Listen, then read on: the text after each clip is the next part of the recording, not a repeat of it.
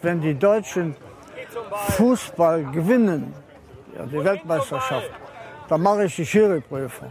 Wie die dann gewonnen hat, da habe ich dann die Prüfung in Koblenz gemacht und habe es auch bestanden. Da war ich dann Fußball-Schiedsrichter. Da war ich schon 44 Jahre alt.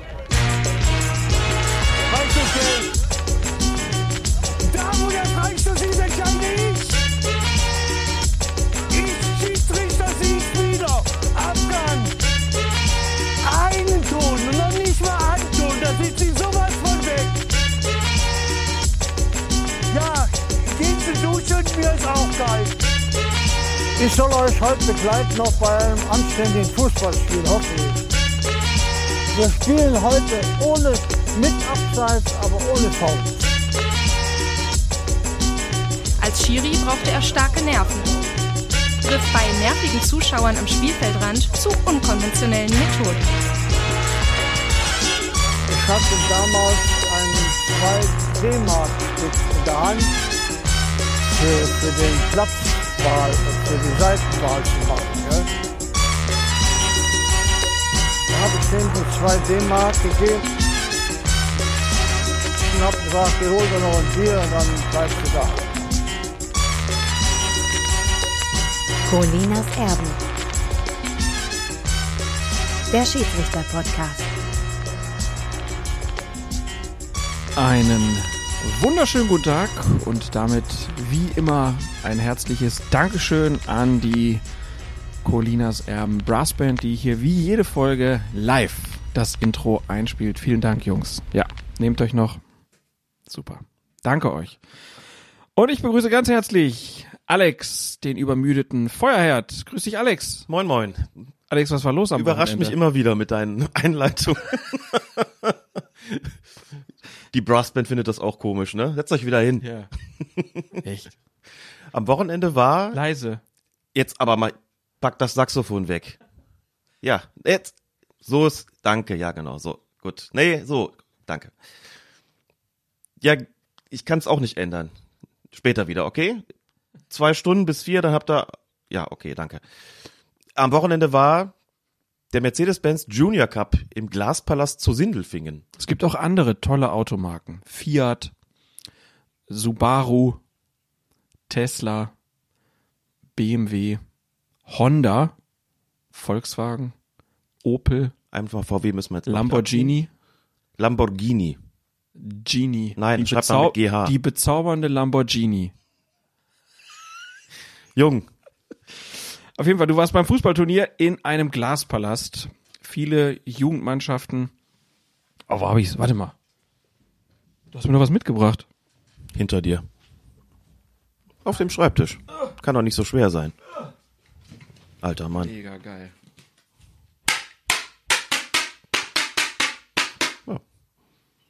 Um was handelt es sich wohl? Um eine Klatschpappe.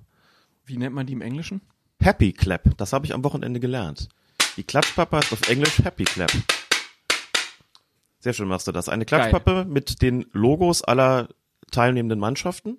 Die da wären. Der VfB Stuttgart, quasi der Gastgeber, jedes Jahr dabei. Eintracht Frankfurt, Rapid Wien, Manchester United, Rasenballsport Leipzig, Borussia Mönchengladbach, FC Porto und der Rangers Football Club. International besetzt. Wie jedes Mal. Das 30. Mal, dass dieses Turnier stattgefunden hat. Wir waren ja auch schon mal zusammen da, haben Bibiana Steinhaus und Knut Kircher interviewt. In der Sauna. Vor der Sauna, um genau zu sein. Ich kann gar nicht aufhören. Ich komme mir vor wie Uli Hoeneß beim Basketball. Kennst du dieses Video, wo, wo Das- Uli Hoeneß versucht, sich selber eine Klatschpappe zusammenzubauen und dann muss ihm geholfen werden? Und es funktioniert nicht genau. In dem Moment wusste ich, ah, er wird nicht mehr lange Bayern-Präsident sein. Die Bastelanleitung war nicht klar genug, ganz genau. Genau, dort war ich am Wochenende Also richtiger Fußball, wie man sich wünscht. wieder mit anderen Podcastern und Bloggern zusammen. Das war sehr, sehr schön. Viele haben Interviews gemacht. Ich habe auch welche geführt. Aber dazu kommen wir später. Genau, du hast zwei, ähm, sagt man eigentlich noch Jungschiedsrichter Nein. interviewt? Nee. Jungschiedsrichter sind unter 18. Ah. Das ist ein feststehender Begriff sozusagen. Und Deswegen die Frage, weil ich mir da immer nicht sicher war, ob das man das einfach so sagt oder ob man ob es da eine klare Regelung gibt. Also ab 18 bin ich Seniorenschiedsrichter. Senioren. Da spricht man von Senioren. Das hat mich am Anfang auch irritiert, wenn es dann die Senioren spielen und ich immer gedacht habe, das sind die alten Herren. Aber das sind natürlich auch Senioren, klar. Aber eigentlich meint man damit den Erwachsenenbereich. Und darunter gibt's die Jungschiedsrichter, die sind U18. Die waren aber beide schon volljährig, die da gepfiffen haben. Einer ein Regionalliga-Schiedsrichter, der andere ein Oberliga-Schiedsrichter. Der eine auch noch Jugend-Bundesliga-Schiedsrichter, hat der andere auch gemacht, ist aber jetzt sozusagen diesen Spielklassen entwachsen gewissermaßen und wir haben uns ein bisschen Was heißt unterhalten. entwachsen? Ich bin mir gerade nicht ganz sicher, wie die Altersgrenze ist als Schiedsrichter. Du pfeifst da auf jeden Fall nicht ewig. Du pfeifst da nicht mehr, wenn du 28 bist in der Jugendbundesliga. Das ist eigentlich so eine mm, Talentklasse auch für die Schiedsrichter. Da sollen also auch so ein bisschen Gleichaltrige sich gegenseitig pfeifen. Gleichaltrige würde ich nicht sagen. Die Schiedsrichter sind schon ein bisschen älter. Also A-Jugend-Bundesliga wäre ja U19 und die Schiedsrichter sind in der Regel schon alle so Anfang 20, machen das ein paar Jahre und sind dann aber auch wieder raus. Das, das ist halt auch eine Spielklasse, die für die Schiedsrichter genutzt wird, um sie auszubilden, um sie fortzubilden. Also eine Durchgangsklasse sozusagen. Ja. Und das kann also sein, dass wenn der hier mal im Westen pfeift, dass du dann sein Beobachter wirst. Das kann passieren, genau. Denn Beobachter Jugendbundesliga, wie du gesagt hast, in Westen, in Nordrhein-Westfalen. Und da kommt dann schon noch mal Schiedsrichter aus Baden-Württemberg. Hatte ich in dieser Saison auch schon welche. Ziemlich weiter Weg für sie. Und da gibt's auch klare Regeln. Ich glaube, es ist so, wenn du mehr als 300 Kilometer einfache Strecke fährst, dann bekommst du ein Hotel und darfst die Nacht vorher dann da übernachten. Wenn der Anstoß vor 13 Uhr liegt, wenn ich das jetzt so richtig im Kopf habe. Was aber auch bedeutet, wenn der um 13 Uhr ist, dann müssen die zur Not 300 Kilometer fahren. Also wirklich früh morgens aufstehen, dann erstmal lange Strecke auf der Autobahn und dann pfeifen. Da habe ich immer gedacht, Mensch, muss doch möglich sein, den Jungs und Mädels da auch ein Hotel zu bezahlen. Denn das ist doch keine gute Spielvorbereitung, erstmal stundenlang Auto fahren zu müssen. Merkt man ihnen allerdings nicht an, muss man sagen. Durchweg wirklich. Sind ja noch Leistung junge gesehen. Menschen. Ja, Ne? kommt dann noch die dazu. sind ja noch belastbar. die trinken nicht, die feiern nicht, die sind immer fit. Nicht Genau. so wie du. Feuerherd, Feuerherd. Aber das ist Krachen. Darüber schweigen. Ja, das ist äh, Geselligkeit darf ja auch nicht zu kurz kommen bei so einem, bei so einem Ereignis, genau. Die Interviews werden wir uns später anhören. Genau. Vorher sprechen wir noch mal ganz kurz über äh, die Diskussion, die wir in der letzten Episode geführt haben. Einige wird es ja überraschen, dass wir jetzt schon die nächste Folge hier haben.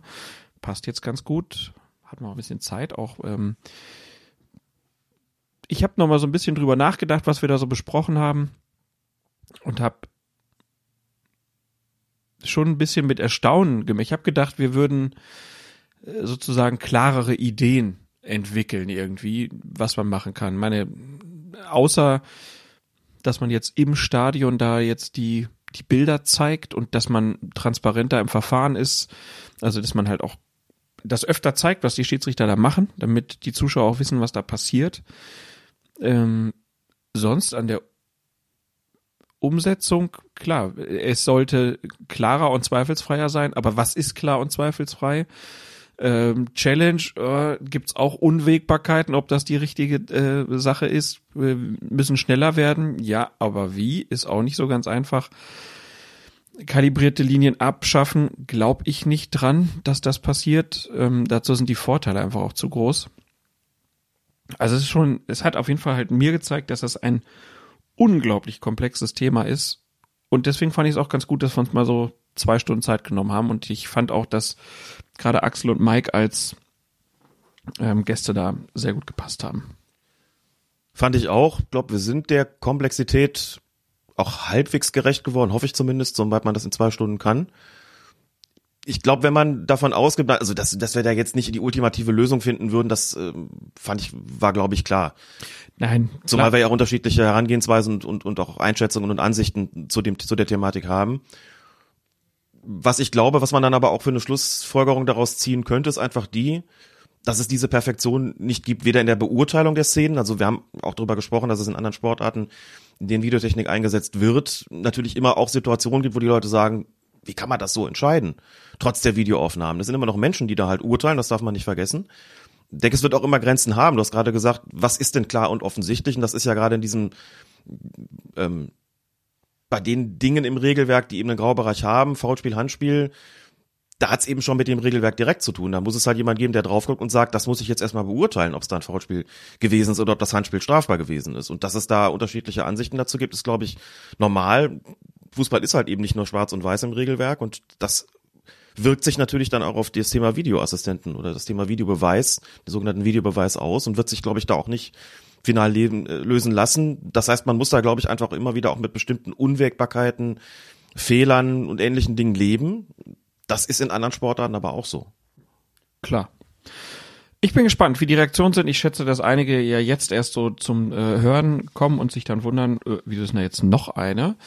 Aber wir haben gedacht, ähm, wir wollen diese Bundesliga-Hinrunde jetzt möglichst, bevor die Rückrunde anfängt, ähm, schon mal durchsprechen. Und wie gesagt, hinten raus gibt's dann noch ein Interview. Und wir sind angekommen beim elften Spieltag. Die Partie hieß Hertha BSC gegen Rasenballsport Leipzig. Und da passiert es nach 35 Minuten, dass Nordi Mukiele im Berliner Strafraum den Ball halb hoch vor das Tor bringen will. Doch Karim Rekik lenkt ihn mit dem Arm ins Tor aus. Der unparteiische Sören Storks nimmt das Handspiel nicht wahr, muss dann nach draußen in die Video Assistant Area und Review Area. Review Area und greift ein und es gibt den Strafstoß und wenn man sich die Bilder anguckt, dann muss man sagen, nach der neuen Regel ist das halt ein Elfmeter. Auch wenn man sagen muss, dass Karim Rekik also eine Absicht unterstellen, ist schwieriger. Absicht unterstellen ist ja oft schwierig. Das weiß man nicht so genau. Das, das ist ja auch so ein, so ein Bereich. Aber genau das ist ja der Punkt. Also wenn man sagt, ich wäre eine Regelveränderung gehabt und eine Regelkonkretisierung und äh, hier ist, wenn man jetzt drauf guckt, weiß man, okay, das ist jetzt ein Handspiel.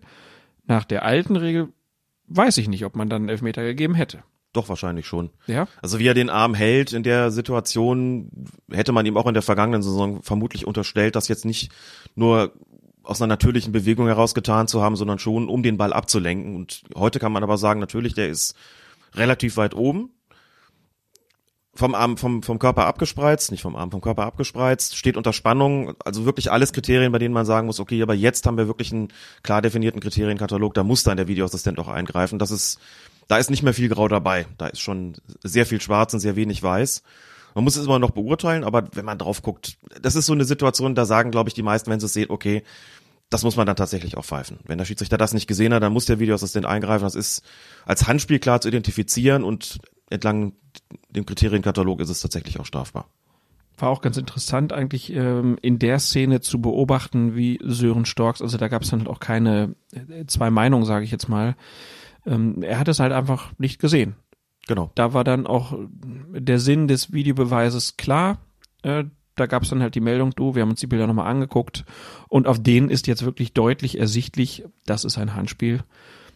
Ja, konnte man sozusagen sehen, dass das die Vorteile des Videobeweises wurden ausgespielt. Das ist halt eben in der Originalgeschwindigkeit oft schwierig zu beurteilen. Da will einer den Ball reingeben, der andere fälscht ihn irgendwie zur Ecke ab und also ins Tor ist ab und du merkst auch schon irgendwie, da ist irgendwas da ist irgendwas seltsam. Dann gehen mehrere Arme in die Höhe, weil irgendwelche Gegenspieler dann ein Handspiel ausgemacht haben wollen. Du hast das vielleicht einfach gar nicht so gar, gar nicht so genau gesehen, nicht so klar wahrgenommen. Du weißt irgendwie so, okay, da ist von der Flugbahn das Ball sah schon ein bisschen komisch aus.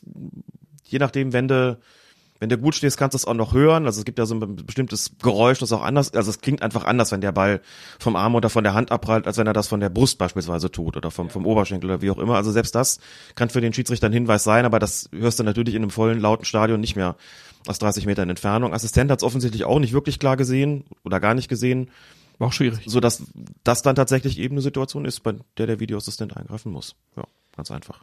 Zweiter Aufreger in der Partie war in der 72. Minute. Da fliegt der Ball hoch und weit in den Leipziger Strafraum und der Leipziger Konrad Leimer und Niklas Stark gehen zum Kopfball. Leimer trifft mit seinem weit ausgefahrenen rechten Arm sowohl den Ball als auch das Nasenbein seines Gegenspielers. Es gibt jedoch keinen Strafstoß und auch kein Review. Und wenn man sich die Szene anguckt, dann muss man sagen, das ist schwer verständlich. Die Hertaner haben sich natürlich nicht zuletzt darüber aufgeregt, dass das wirklich so ein Volltreffer war. Der liegt da, der ist verletzt, der hat's Nasenbein gebrochen. Und dann sagt man natürlich irgendwie so, wenn man sich schon die Folgen anschaut, dann ist es eigentlich nicht verständlich, warum da nicht auf Strafschluss entschieden worden ist. Mit ein bisschen emotionalem Abstand kann man vielleicht nochmal drauf schauen und sagt sich, na gut, das ist halt so eine, so eine, ja, irgendwo auch zweikampftypische Armbewegung. Der wollte den bestimmt nicht da treffen. Hat vielleicht irgendwo versucht, das Gleichgewicht zu halten, nur ist natürlich die Frage der Absicht beim Foulspiel nicht wirklich maßgeblich und selbst wenn man ihm noch zugute hält, dass er den nicht gesehen hat und dann auch unglücklich getroffen hat, muss man sagen, also das ist dann schon erstens ein Foulspiel. Ich würde aber auch an der Stelle, selbst wenn man argumentiert, dass man das nicht pfeifen will, was aber schon schwierig zu argumentieren ist, würde ich immer noch sagen, der Arm ist weit auf, ausgefahren und der Ball fällt dem auf den Arm drauf. Mhm. Das ist ein Handspiel und das ist aus meiner Sicht auch ein strafbares Handspiel. Also man hat im Prinzip hier zwei Gründe. Jeder Hertha-Fan würde natürlich sagen, ist auch passiert in der Situation, die sagen, ja komm, wenn er dem das Nasenbein bricht, dann müssen wir überhaupt nicht drüber diskutieren. Aber wie gesagt, der andere Grund ist für mich fast sogar, also das klingt jetzt erstmal überraschend, aber fast sogar noch eine Spur deutlicher. Denn wer den Arm so weit ausfährt und dann den Ball damit spielt, also da gibt's dann da überhaupt kein Argument mehr zu sagen, der will da irgendwie nur das Gleichgewicht halten. Das ist für mich tatsächlich ein klar strafbares Ding nach dem neuen Kriterienkatalog. Und da war ich dann tatsächlich mit den Hertha-Fans auch überrascht, warum es da keinen Eingriff durch den Videoassistenten gegeben hat. Storks hat keinen Strafstoß gegeben. Und da verstehe ich dann auch die Proteste, die daran bestanden, dass die Hertha da natürlich gerne einen Strafstoß gehabt hätte. Und die verstehe ich an der Stelle auch. Also das ist für mich auch überraschend gewesen zu sagen, nach der Ansicht der Bilder kommt man zu dem Schluss, dass ihr kein klarer offensichtlicher Fehler vorgelegen hat. Selbst wenn Sören Stork sagt, ich habe das alles gesehen und, und beurteilt, muss ich sagen, gut, also das dafür sind mir die Bilder ehrlich gesagt an der Stelle dann doch eine Spur zu eindeutig, als dazu sagen, gut, dann belassen wir das Ganze dabei. Also da würde ich das, da würde ich die Eingriffsschwelle dann schon so ansetzen wollen, dass man da tatsächlich dann noch interveniert als Videoassistent. Also Strafstoß wird es geben, egal ob für Handspiel oder für das äh, Foulspiel. Wenn man jetzt sagt, okay, das ist ein Foulspiel und der schlägt ihn ins Gesicht, ähm, was gibt's dann da für Kartenüberlegung. Also, weil ich jetzt überlege, naja, wenn wir haben diese Ellbogenvergehen, die ganz klar mit Rot belegt werden und hier bricht er eben das Nasenbein. Man muss natürlich bei der Aktion selbst immer auch schauen, was, wo, wozu, also ist, ist die schon per se so gefährlich, dass man davon ausgehen muss, wer so handelt, der nimmt eine Verletzung des Gegenspielers in Kauf. Das sehe ich ja überhaupt nicht, ehrlich gesagt. Also mhm. wenn einer ausholt zum Kopfball und trifft den Gegenspieler mit dem Ellenbogen mitten im Gesicht, dann weiß ich schon, das ist von der Spielweise äh, schon auf jeden Fall gesundheitsgefährdend. Und da müssen wir überlegen, so je nach, je nach Ablauf ist es gelb oder ist es rot. Hier ist es tatsächlich auch eine Bewegung, bei der ich noch sagen würde, der versucht sich ja irgendwo das Gleichgewicht zu halten und trifft den eher unglücklich. Und auch nicht mit dem Ellenbogen, sondern ich glaube, es war der Oberarm oder Unterarm, Unterarm, Unterarm ne? glaube ich. Also jetzt auch keine Ausholbewegung. Ja, aber muss ja schon schwungvoll sein, sonst also Nasenbein ist jetzt nicht was, was äh, bei der ersten Berührung bricht. Das bricht nicht bei der ersten Berührung, da muss schon eine gewisse Vehemenz drin sein, das stimmt, aber wenn man sich die Szene anguckt, also mich mich haben die Verletzungsfolgen, dass die so gravierend waren, da, ich war ehrlich gesagt überrascht davon, mhm. und dachte, echt, das ist gleich das Nasenbein Nasenbein zu Schaden gekommen das hätte ich jetzt irgendwie so nicht erwartet. Dann siehst du eine andere Perspektive und stellst fest, ja, doch, geht schon ziemlich dahin. Also, aber da bin ich wirklich unter Berücksichtigung aller Umstände wirklich maximal bei Gelb. Maximal bei Gelb. Also rot ist das mit Sicherheit nicht, auch trotz der Folgen nicht. Mhm. Denn bei der Schwere oder bei der, bei der persönlichen Strafe, sagen wir mal so, berücksichtigt man da schon die Schwere des Vergehens an sich. Und die Folgen können auch unglücklich sein. Die Folgen können auch unglücklich sein. Manchmal hat man es einfach so, dass du sagst, okay, die Spielweise ist tatsächlich brutal und der Gegenspieler hat einfach äh, einfach Glück, nicht nicht voll getroffen zu werden. Aber du sagst so, wie der da wieder da reingeht, nimmt er das voll in Kauf oder du hast es eben umgekehrt so, man sagt, das sah eigentlich gar nicht so schlimm aus, aber irgendwie ist er jetzt unglücklich gefallen oder hat unglücklich einen abgekriegt und da sagst du, ja gut, da sind die Folgen jetzt wirklich gravierend. Aber da würde ich sagen, also was die Aktion betrifft, maximal gelb, aber Strafstoß auf jeden Fall. Okay. Dann wechseln wir das Stadion, gehen nach Gelsenkirchen, wo Schalke 04 auf Fortuna Düsseldorf traf. Und es gibt einen Kopfball des Düsseldorfers Nu Adams.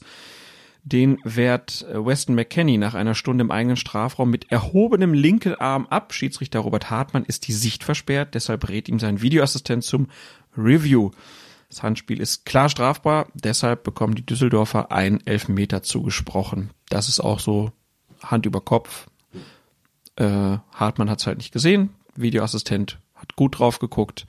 Klare Sache. Sieben Minuten später tritt Adams beim Versuch, den Ball aus dem Düsseldorfer Strafraum zu schlagen, in den Boden. Anschließend fällt er hin und hält den Ball mit der Hand auf. Robert Hartmann entscheidet gleichwohl auf Freistoß für die Fortuna, was für reichlich Empörung unter den Schalke-Fans sorgt. Denn ein Video, das im Netz kursiert, scheint keinen Kontakt durch den Schalker Mark Uth zu zeigen, der sich nahe bei Adams befand. Doch Robert Hartmann hat es selbst aufgeklärt, nämlich uns gegenüber. Was hat er denn gesagt? Er hat gesagt, diese Szene wurde vom Videoassistenten unter Zuhilfenahme verschiedener Kameraperspektiven überprüft. In der Schussbewegung berührt das Linkknie von Uth den Fuß von Adams, sicherlich nicht stark, aber effektiv. Und daher ist es ein Foul. Diesen Kontakt beim Ausholen habe ich auf dem Feld wahrgenommen und der Videoassistent hat ihn bestätigt. Das war Robert Hartmanns Aussage. Und wenn man sich dieses Video, das dann als Gift teilweise auch kursierte, dass irgendjemand ähm, ausgeschnitten hat aus der, aus der Live-Übertragung und das sich dann rasant schnell verbreitet, da hieß es dann, wieso gibt's da keinen keinen Strafschluss, der hält den Ball auf mit den Händen, der ist überhaupt nicht getroffen worden, der hatte überhaupt keinen Grund zu fallen. Und wenn man sich das dann nochmal anguckt und nochmal und nochmal, dann gibt's Leute, die gehen dann wirklich sehr forensisch vor. Das ist in dem Fall, in dem Fall auch passiert und ziehen das dann groß. Und dann sieht man dann doch diesen Kontakt am Knie. Muss man sagen, die Perspektive, die, aus der diese Aufnahme da getätigt worden ist, war auch nicht besonders gut. Da hat man diesen Kontakt nicht ohne weiteres ausmachen können. Gab da eine andere, da hat man es etwas klarer gesehen, dass die Entscheidung schon richtig so gewesen ist. Es ist für einen Schiedsrichter immer ätzend, muss man auch dazu sagen, wenn so ein Spieler fällt und den Ball mit den Händen auffällt und damit ja signalisiert, ich will hier einen Freistoß haben. Das zwingt dich ja zu einer Entscheidung. Mhm. Das sind genau zwei Möglichkeiten. Entweder gehst du auf den einen und sagst, okay, du bist wirklich gefault worden, kriegst den Freistoß, oder du musst halt ganz klar auf Handspiel entscheiden. Da hat man ja bei dem Spiel von Deutschland gegen Mexiko was, glaube ich, bei der Weltmeisterschaft, Toni Groß, der fällt, den Ball auffällt und dann sagt der Schiedsrichter eben, uh -uh, ich habe da keinen Foul gesehen. Deswegen gibt's jetzt ein Handspiel gegen dich. Ist auf jeden Fall, es birgt Ärgerpotenzial. Ganz klar. Mm, in dieser Situation muss man sagen, es ist tatsächlich häufig so, aber eben nicht immer, da werden wir gleich noch dazu kommen, bei einem anderen Beispiel so, dass wenn ein Spieler so in den Boden tritt, auf dem Niveau hast du das tatsächlich ganz, ganz selten, dass das da nicht irgendeinen Kontakt vorher gegeben hat, der dazu geführt hat, dass er da in den Boden getreten hat. Und dann hast du in aller Regel auch eine, vielleicht eine leichte Bewegung, aber eben eine folgenreiche, bei der man sagen muss, das ist ursächlich dafür gewesen, dass der Spieler den Ball nicht mehr getroffen hat, dass er gefallen ist und dann ist es dementsprechend auch ein Foulspiel. Das ist allerdings auch so ein Ablauf, selbst wenn du den Kontakt nicht klar wahrgenommen hast, das ist so eine Situation als Schiedsrichter, da nimmst du auch deine Erfahrung mit in die Beurteilung dieser Szene. Mhm. Da sagst du, das habe ich schon x-mal gesehen. Wer so in den Boden tritt, da, der macht das nicht, nicht aus technischer Unzulänglichkeit und nicht freiwillig, sondern dem ist vorher irgendwas widerfahren eine Situation, bei der du als Schiedsrichter relativ schnell zur Pfeife greifst und sagst, das, das Ding pfeife ich jetzt raus, das Ding pfeife ich jetzt kaputt, da muss was gewesen sein. Das Ding pfeife ich jetzt kaputt. Ja, mache ich das, die Situation mache ich tot. So ich pfeife dich kaputt. Aber Robert Hartmann sagt ja auch, wir haben das geprüft, ich habe das auf dem Feld schon so wahrgenommen, da gab es eine Bestätigung und die Bilder vermögen mich auch nicht vom Gegenteil zu überzeugen. Mhm. Aber auch klar, was gibt's dann halt Aufregung. Ne? Da heißt dann da so, wir sehen ja keinen Kontakt, aber da merkst du dann halt auch, warum man das eigentlich nicht Videobeweis nennen darf. Denn man hat eine Kameraperspektive, aus der man mindestens mal als Schalke-Fan dann eben den Schluss ziehen kann. Hier ist eigentlich gar nichts passiert. Wir sehen hier keinen Kontakt. Das sagt, ja gut, die Perspektive ist auch nicht so richtig günstig dafür. Und wenn du es dann nochmal siehst und nochmal aus einer anderen Perspektive, dann siehst du vielleicht, da guck mal, da war doch eine leichte Bewegung und irgendwie so eine, dann guckt man dann auf den Fuß und auf das Bein und wie bewegt sich das, forensisch eben. Mhm. Und stellt dann fest, hm, war vielleicht doch so. Also ich, ich mag sowas überhaupt nicht mag überhaupt nicht forensisch vorgehen. Mir ist es natürlich auch lieber, ich sehe sowas auf Anhieb, aber wenn man das dann irgendwie machen muss, um dann irgendwie so ein Argument zu finden, denkst du, ah, Leute, aber das, das haben die halt nicht. Ne? Mhm. Und dann ist so eine Entscheidung halt auch nicht klar und offensichtlich falsch. Das dann sowieso nicht, aber es gab ja sogar einen Kontakt. Ja. Also in dem Fall muss man auch sagen. Dann ist es eh. Dann um. ist es, ne, aber lustig auch, dass dieses Gift dann ja für so viel Aufregung gesorgt hat, weil die Leute klar dachten, ja, das, ähm, also da ist ja gar nichts, ne? So darf er nicht pfeifen und dann guckst du es dir nochmal genau an. Ah, äh, doch, hat er richtig gemacht. Aber die Aufregung ist natürlich erstmal da und groß und es gibt überhaupt kein Verständnis für den Schiedsrichter.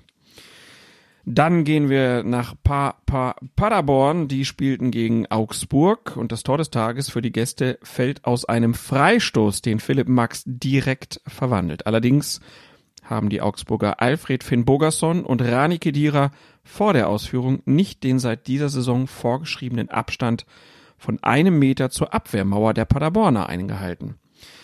Das Tor dürfte deshalb eigentlich nicht zählen und da gab es natürlich direkt die Forderung, na, da muss doch der Videoassistent eingreifen. Darf er das?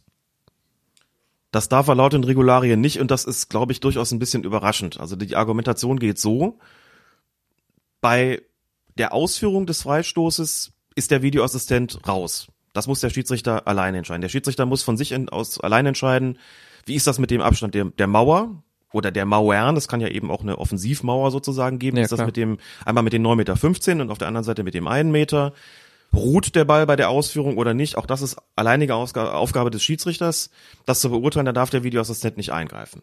Also sozusagen die gesamte Ausführung des Freistoßes, genauso wie eben auch die Berechtigung, obliegt nicht dem Videoassistenten. Mein Eindruck ist an dieser Stelle, dass, ich weiß nicht, wie ich es formulieren soll am besten, das IFAB möglicherweise vergessen hat, das Protokoll für den Videoassistenten nach den vielen Regeländerungen vor der Saison so ein bisschen anzupassen. Meinst du echt? Ja, es ist ja unverändert geblieben, aber es ist durchaus, es hat durchaus eine Reihe von Regeländerungen gegeben, bei denen ich sagen würde, hm, müsste man da nicht, nicht zumindest überlegen, wie das ist, denn das Ding mit der 9,15 Meter, da ist eigentlich kein, zumindest für mich jetzt spontan kein Fall vorstellbar, bei dem man sagt, da muss der Videoassistent eingreifen. Denn was, was soll da eigentlich passieren? So, die, der Schiedsrichter gibt den Ball frei und die Mauer bewegt sich jetzt ein Spieler oder zwei, bewegen sich vor der Ausführung schon einen Schritt nach vorne. Dann ist ja die Bestimmung von den Fußballregeln so, und da sagt man, wartet erstmal ab, was passiert, wie der Freistoß ausgeht. Die Regelung ist, wenn der ins Tor geht, dann gibst du natürlich das Tor, weil du sagst, dann ist das ja völlig ohne Folgen geblieben, dass die zu früh vorgelaufen sind. Gibt ja keinen Grund, den Freistoß dann wiederholen zu lassen. Und eigentlich heißt es, wenn der Ball nicht ins Tor geht, sondern pariert wird vom Torwart oder gegen Pfosten oder Latte geht oder am Tor vorbei, dann musst du den Freistoß wiederholen lassen und du gibst dem entsprechenden Spieler oder den Spielern, die zu früh vorgelaufen sind, in der Praxis wird es nur einer sein, gibst du eine gelbe Karte. So. Dass das in der Praxis oft nicht passiert, ist noch mal, steht nochmal auf dem anderen Blatt, aber wo soll der Videoassistent da eingreifen? Wenn der Ball dann nicht ins Tor geht, ist das ja überhaupt kein Fall, wo der Videoassistent eingreifen könnte. Ist ja kein Tor gefallen und wenn ein Tor fällt, dann prüft er ja nicht, was mit dem Mauerabstand von 9,15 Meter gewesen ist. Also da ist kein Fall vorstellbar, wo der sich irgendwie drum kümmert, deswegen können wir das komplett außen vor lassen. Bei der Offensivmauer, also bei wo es darum geht, muss ja auch gar nicht von der, von der Mauer reden, wie ich das jetzt zweimal getan habe, sondern es heißt ja eben seit dieser Saison, Mitspieler des Schützen, also angreifende Spieler, müssen bei der Ausführung und auch schon bei der Freigabe mindestens einen Meter von der Abwehrmauer entfernt sein. Und da ist auch die Bestimmung ganz klar, wenn die sich, wenn die näher dran gehen als einen Meter, da- dann muss es danach einen indirekten Freistoß geben. Also man wartet die Ausführung schon ab und gibt dann anschließend der verteidigende Mannschaft einen indirekten Freistoß. So, und wenn du jetzt argumentierst, überleg doch mal, bei der Freistoß, der Freistoß ist ausgeführt und da kommt es zu einem Vergehen, beispielsweise durch ein, durch ein Foulspiel im Strafraum, da würde der Videoassistent ja möglicherweise auch eingreifen, wenn er sagt, der Schiedsrichter hat es nicht klar wahrgenommen, das ist ein klarer offensichtlicher Fehler. So, hier geht der Ball ins Tor. Es hat sich aber ein, ein eingreifender Spieler dieser Mauer mehr als einen Meter genähert.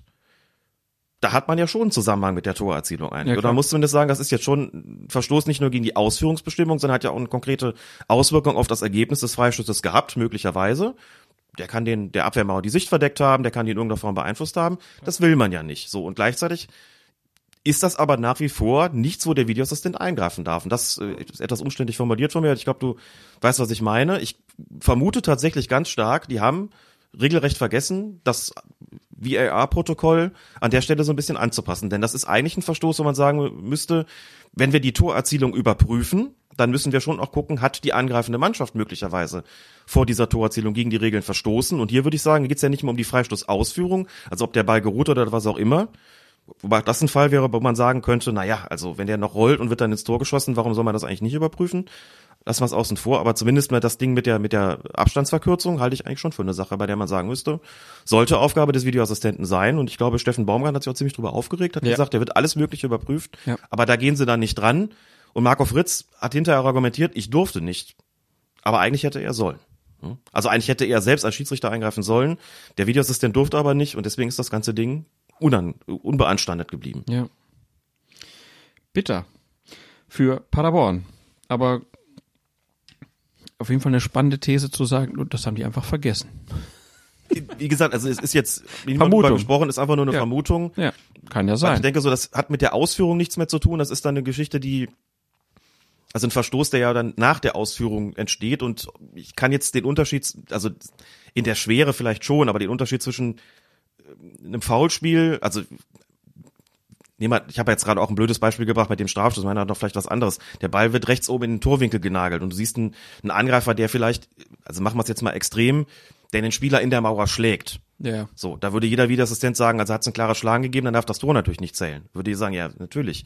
Aber warum sollte, auch wenn das Das ist ja eine rote Karte dann so. Das Da wäre sogar eine so- rote. Darf er ja eingreifen. Oder sagen wir, er schubst ihn weg. Also nimm, Ja. nimm irgendwas, wo du sagst, dir hat es ein klares Foulspiel gegeben, das man nicht einfach unberücksichtigt lassen darf. Aber warum darf der näher dranlaufen? Warum wird das nicht beanstandet? Ist doch auch ein Frei, ist ein Vergehen, das nach der Freistoßausführung entstanden ist, wie in diesem konkreten Fall. Mhm. So. Und insofern würde ich sagen, das müsste man doch eigentlich auch noch, müsste eigentlich auch reviewable sein. Axel hat den Begriff benutzt, finde ich ganz schön. Reviewable. Ist es aber nicht. Und deswegen meine ich, dass das, wie gesagt, hier, dass sie da nicht dran gedacht haben. Aber vielleicht haben wir die Gelegenheit, mal mit Lukas Boot darüber zu sprechen, ob es sich tatsächlich so verhält. Das machen wir mal und kommen zum nächsten Spiel. Freiburg gegen Frankfurt. Da ist es ähnlich wie bei Adams und Schalke, ähm, denn dort tritt auch der Frankfurter Gonzalo Paciencia. Wird das so ausgesprochen? Du musst dann ein bisschen an deine Spanisch arbeiten, Klaas. Ist der nicht, äh, der ist Portugieser. Da musst du ein bisschen an deine Portugiesisch arbeiten. Da sind aber weniger S-Laute drin, Mann. Ja? Wie spricht man das Nee, dann? stimmt doch gar nicht. Portugiesisch Sisch? Und Spanisch. Da ist überhaupt kein, kein Lispel-S drin. Blödsinn habe ich erzählt. Spanisch. Doch, wenn man es nicht Spanisch, sondern Spanisch ausspricht. Oh Gott. Ach ja. Ich, äh, ich habe sogar mal Portugiesisch wollte ich an der Uni machen und dann war da auch ein brasilianischer Lehrer und der sagte dann, ja, wir bringen euch jetzt hier das Sao Paulo Portugiesisch bei. Wenn ihr dann in einer anderen Stadt seid, kann es sein, dass sie euch nicht verstehen. Das hat meine Motivation tierisch abgesenkt. Ich bin dann da nicht so oft hingegangen. So ist das bei Dialekten manchmal, ne? Also man sollte sich auch nicht drüber lustig machen. Ich glaube, das mit diesem, dass man dann alles irgendwie so quasi wie so ein TH ausspricht im, im Spanischen oder Portugiesischen, ist ja, glaube ich, auch so ein ähnlicher Mythos, wie wenn Leute irgendwie versuchen, Schwäbisch zu imitieren und dann lauter Sch Laute einbauen an Stellen, wo es überhaupt nicht angesagt ist. Absolut. Insofern Gibt ja auch viele Leute, bitten wir um Verzeihung für gibt ja auch viele Leute, die Dafür, denken, ne? sie, sie könnten Kölsch, wissen aber gar nicht, dass Kölsch im Prinzip eine eigene Sprache ist mit ganz vielen eigenen Wörtern. korrekt. Ne? Also, der Frankfurter Stürmer aus Portugal äh, tritt nach 30 Minuten in den Boden und kommt daraufhin zu Fall. Für Schiedsrichter Felix Brüch ist es ein Foul von Jonathan Schmid im Freiburger Strafraum der Grund dafür. Und deshalb entscheidet er auf Strafstoß für die Eintracht. Also, Paciencia ist im Freiburger Strafraum, äh, tritt eigentlich in den Boden, aber der Schiedsrichter Felix Brüch denkt, es wäre Schmied aus äh, der Freiburger Schmied gewesen. Doch anders als auf Schalke findet der Videoassistent bei seiner Überprüfung keine Bilder, die einen strafwürdigen Kontakt bestätigen. Der Frankfurter hat seinen Fuß tatsächlich ohne gegnerische Einwirkung in den Rasen gerammt. Brüch nimmt den Elfmeter deshalb nach einem On-Field-Review zurück. Und das sind Situationen, das war dann ganz toll, ne? Vorher habe ich noch, einen Tag vorher habe ich noch argumentiert, guck mal, bei Schalke gegen Düsseldorf, jemand, der in den Rasen tritt, ist eigentlich immer irgendwie vorher kontaktiert worden, Ja, vorher berührt gerade worden. noch gesagt. Habe ich eben Ja. gerade noch gesagt und da halt auch so, deswegen da auf dem Niveau gibt's das nicht, dass da einer in den Rasen tritt, ohne irgendwie vorher getroffen worden sein. Das ist muss eigentlich im Prinzip so gut wie immer ein Foul sein. Ist ja auch ein super Rasen, den die überall haben. das dann auch, genau, zack, Tag später passiert so eine Nummer. Ich habe das wirklich, ich habe es live gesehen, das Spiel im Fernsehen und sah die Situation, habe da auch gesagt, das ist ein klarer Strafstoß, der tritt nicht ohne Grund in den Boden. Dann kamen die Bilder und ich immer noch gedacht, ja komm, also da wird schon irgendwo was gewesen sein, da kommt noch ein Bild und noch ein Bild und noch ein Bild. Und mit jeder Wiederholung wurde es weniger wahrscheinlich, dass da tatsächlich was gewesen ist. Das ist doch gar nicht so. Anders als, also, vor allem, wenn man sich dann so weit vorgewagt hat und sagt, ach komm, das ist ein Grundsatz, da ist schon was passiert und da hast du wirklich keine einzige Wiederholung gesehen. Und so hat Brüch dann auch später argumentiert gesagt, wir haben uns die Bilder angeguckt, ist, das hat es einfach nicht hergegeben. Der ist wirklich völlig ohne Not, ähm, der hat völlig ohne Not in den Boden getreten und dann ist es eben kein Kontakt da gewesen, da muss ich auch keinen Strafstoß geben. Dann ist das eben klar falsch. Dann habe ich mich einfach getäuscht in meiner Wahrnehmung. Da würde ich jetzt wirklich gerne die Unterhaltung zwischen dem Videoassistenten und dem Feldschiedsrichter hören. Wo, die, es kann ja, äh, wie können wir das halt vorstellen? Wie, der, der hat einfach in den Boden getreten? Das gibt's doch nicht. Alles, was ich als Schiedsrichter über Abläufe, ähm, wie Spieler sich im Strafraum bewegen, kennengelernt habe in den letzten Jahren, spricht eigentlich dafür, dass jemand auf dem Niveau bei dem Rasen nicht einfach in den Rasen tritt, aber hat er gemacht. Okay, kein Elfmeter. Genau, Brüch wird sowas in, die, in der Art auch kommuniziert haben. Aus meiner Wahrnehmung wird getroffen, tritt daraufhin in den Rasen, deshalb Foulspiel und Strafstoß. Und dann sagt der Videoassistent, die Bilder geben keinen Kontakt her, empfehlen Review. Und daraufhin wird die Entscheidung zurückgenommen. Also korrekter Einsatz des Videoassistenten schon wieder. Und dann kommen wir zu der Szene der Hinrunde, würde ich fast sagen, denn in der Nachspielzeit kommt es nach einem heftigen Bodycheck von David Abraham gegen den Freiburger Trainer Christian Streich zu tumultartigen Szenen. Man muss erstmal vielleicht diese Szene nochmal beschreiben. Der Ball läuft an Christian Streich vorbei. Abraham will den Ball holen. Das ist eigentlich das, was passiert. Aber da steht halt Christian Streich im Weg. Abraham zieht nicht zurück. Christian Streich, dem man sogar noch vorwirft, dass er sich ja in die Richtung bewegt hätte, wird über den Haufen gerannt ähm, und liegt dann da, wo man einfach, also als ich das gesehen habe, da habe ich echt gedacht, das, man denkt immer so, man hat schon alles irgendwie mal in der Bundesliga erlebt, aber das, der Streich, der flog ja auch durch die Luft. War wie so ein Wrestling-Ding. Ne, der, der, wo die sich in die Seile schmeißen und dann, wenn da einer in der Mitte steht, dann gibt's den Bodycheck, aber da war es ja wirklich bam, einmal über den Haufen gelaufen. Das war eine spektakuläre Szene. Das, also wahrscheinlich darf man sich darüber gar nicht lustig machen, als ich es gesehen habe. Es ging mir exakt wie die, habe gedacht, das gibt's doch gar nicht. Das gibt's doch gar nicht. Der, der rennt den Streich um, wie der, der flog. Das war ja wirklich, ne? Da siehst du die Wiederholung, denkst du, ja, ist ausgewichen ist er jetzt auch nicht gerade. Muss aber auch nicht. Das muss Abraham natürlich Nee. anders lösen da. So, jetzt kann man sagen, äh, Vor allem, wie dumm das der Klügere gibt die nach, aber doch, bitte. Die lagen ja zurück. Natürlich. Ne? Quatsch. Und du weißt, wenn ich so einen Quatsch mache, dann nimmt uns das äh, hier ganz viel Zeit weg. Und dann. Und Abraham ist ja jetzt auch keine 20. Ja. also, ich habe Das das alles. Kapitän vor allen Dingen auch noch, ne? Ja. Ja. Wird ja auch dann wirklich so als jemand beschrieben, dem man das eigentlich gar nicht so zutraut, aber das ist dann. Ja, es sind dann, wa- wahrscheinlich ist das dann einfach auch der Fußball. Du bist in so einem Film drin, dass du denkst, oh, der Drecksack, warum hat der mir den Ball jetzt hier nicht gegeben? Und dann läufst du, läufst du den um. Also, ja, clever war es nicht. Ich glaube, das kann man so festhalten. Clever war es nicht. Ja, auf jeden Fall, es gibt tumultartige Szenen. Als sich die Gemüter dann wieder beruhigt haben, zeigt Brüch dem Kapitän der Eintracht natürlich die rote Karte. Und es gibt dann noch einen weiteren Feldverweis, nämlich auf Intervention des Videoassistenten. Es ist der bereits ausgewechselte Freiburger Vincenzo Grifo. Der ist nämlich Abraham an die Gurgel gegangen. Das Schiedsrichterteam hat diese Tätigkeit in der unübersichtlichen Rudelbildung am Spielfeldrand nicht bemerkt, doch dem Videoassistenten ist sie aufgefallen. Folgerichtig wird auch Grifo von Brüch nach dem Review vorzeitig in die Kabine geschickt. Von der Bank in die Kabine. Hier kann man ja vielleicht, wir haben jetzt schon mehrere Szenen gehabt, wo man sagen kann, okay, hier spielt der Videoassistent, der Videobeweis seine Stärken aus. Solche Rudelbildung, solche Jagdszenen hat man ja relativ selten, zum Glück mittlerweile in der Fußball-Bundesliga. Aber wenn sowas dann passiert, dann kann man sich auch vorstellen, da ist Aufregung im Kölner Keller und da wird dann geguckt. Gab es hier Schläge, Schubsereien und dann, oh, der geht ihm an die Gurgel.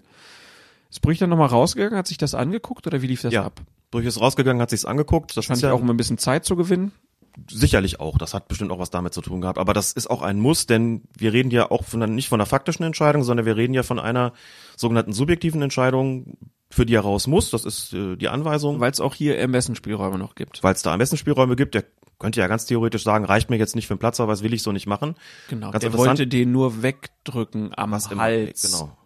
Du hast ja auch gesagt, es ist, kommt eben zu deutlich weniger Tätigkeiten, seit es die Videoassistenten gibt. Das ist ja in unserer Diskussion Mhm. gesagt, stimmt auch. Und man fragt sich ja inzwischen immer so ein bisschen bei solchen Szenen, wenn sie denn mal passieren, was glauben die eigentlich, dass sie davon kommen? Ich meine, da guckt ja jemand zu. Früher hätte man vielleicht noch drüber diskutiert, okay, bleibt ungeahndet, möglicherweise hat das ein Nachspiel vom Sportgericht.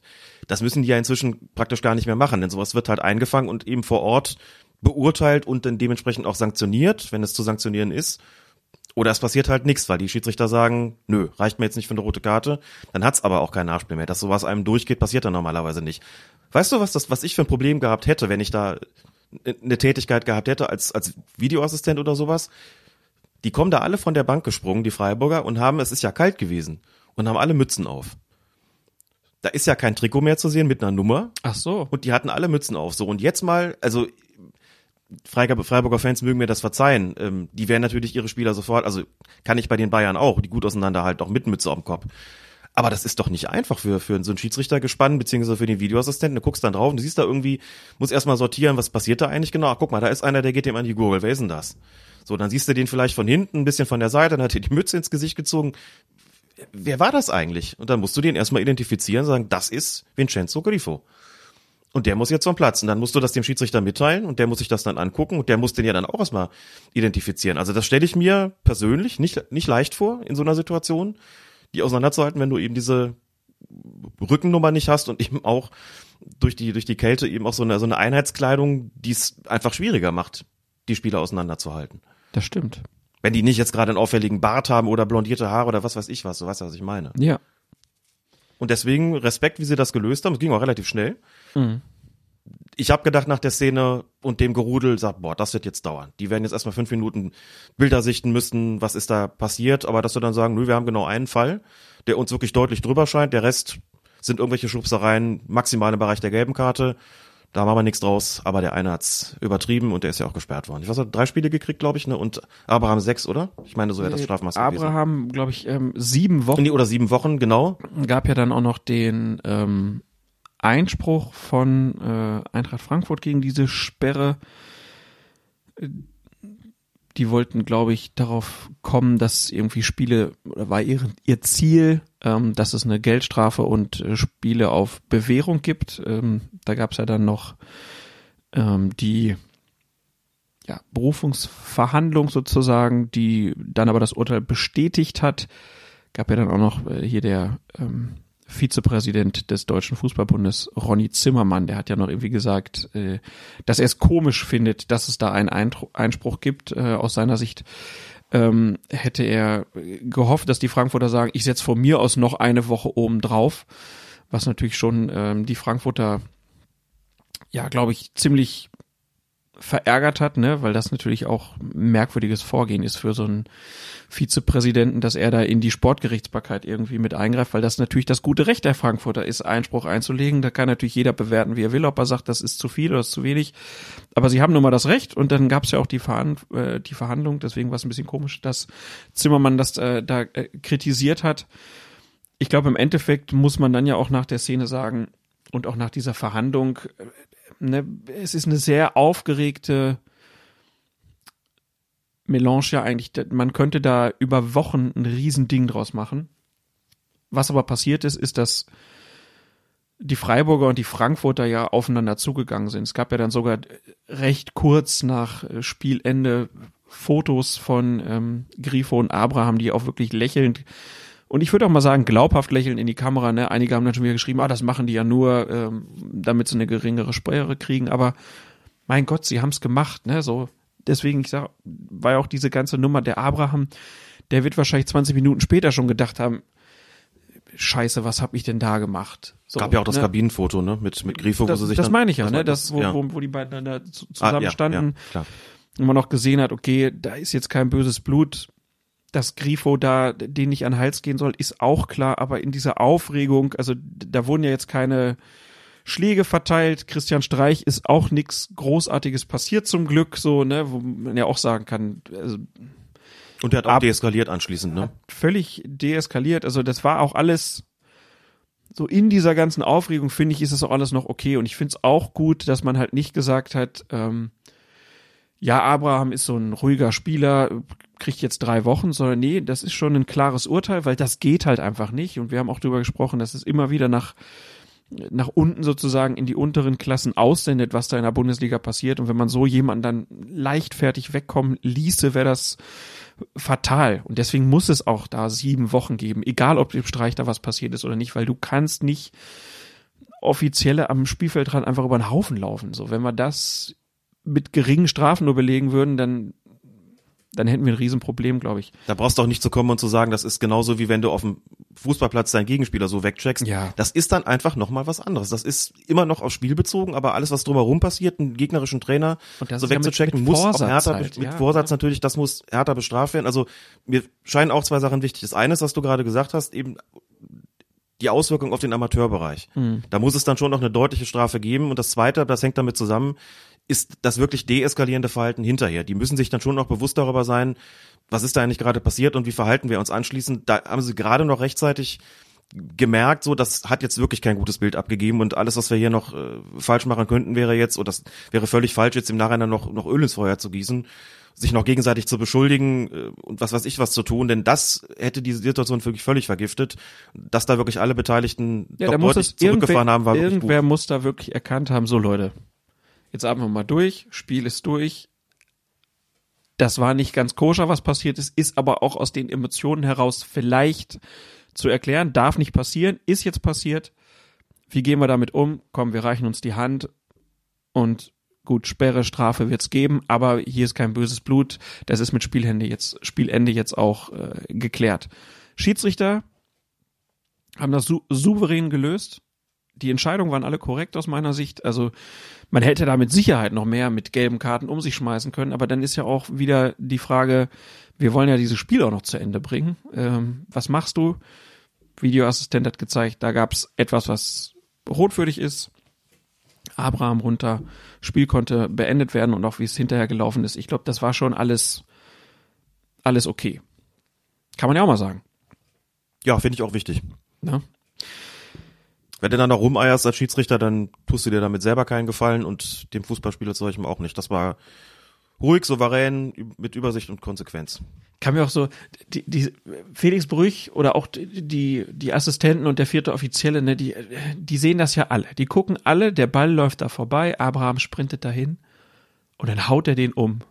Und du denkst wahrscheinlich nur, oh mein Gott, jetzt geht's ab. Jetzt geht's ab.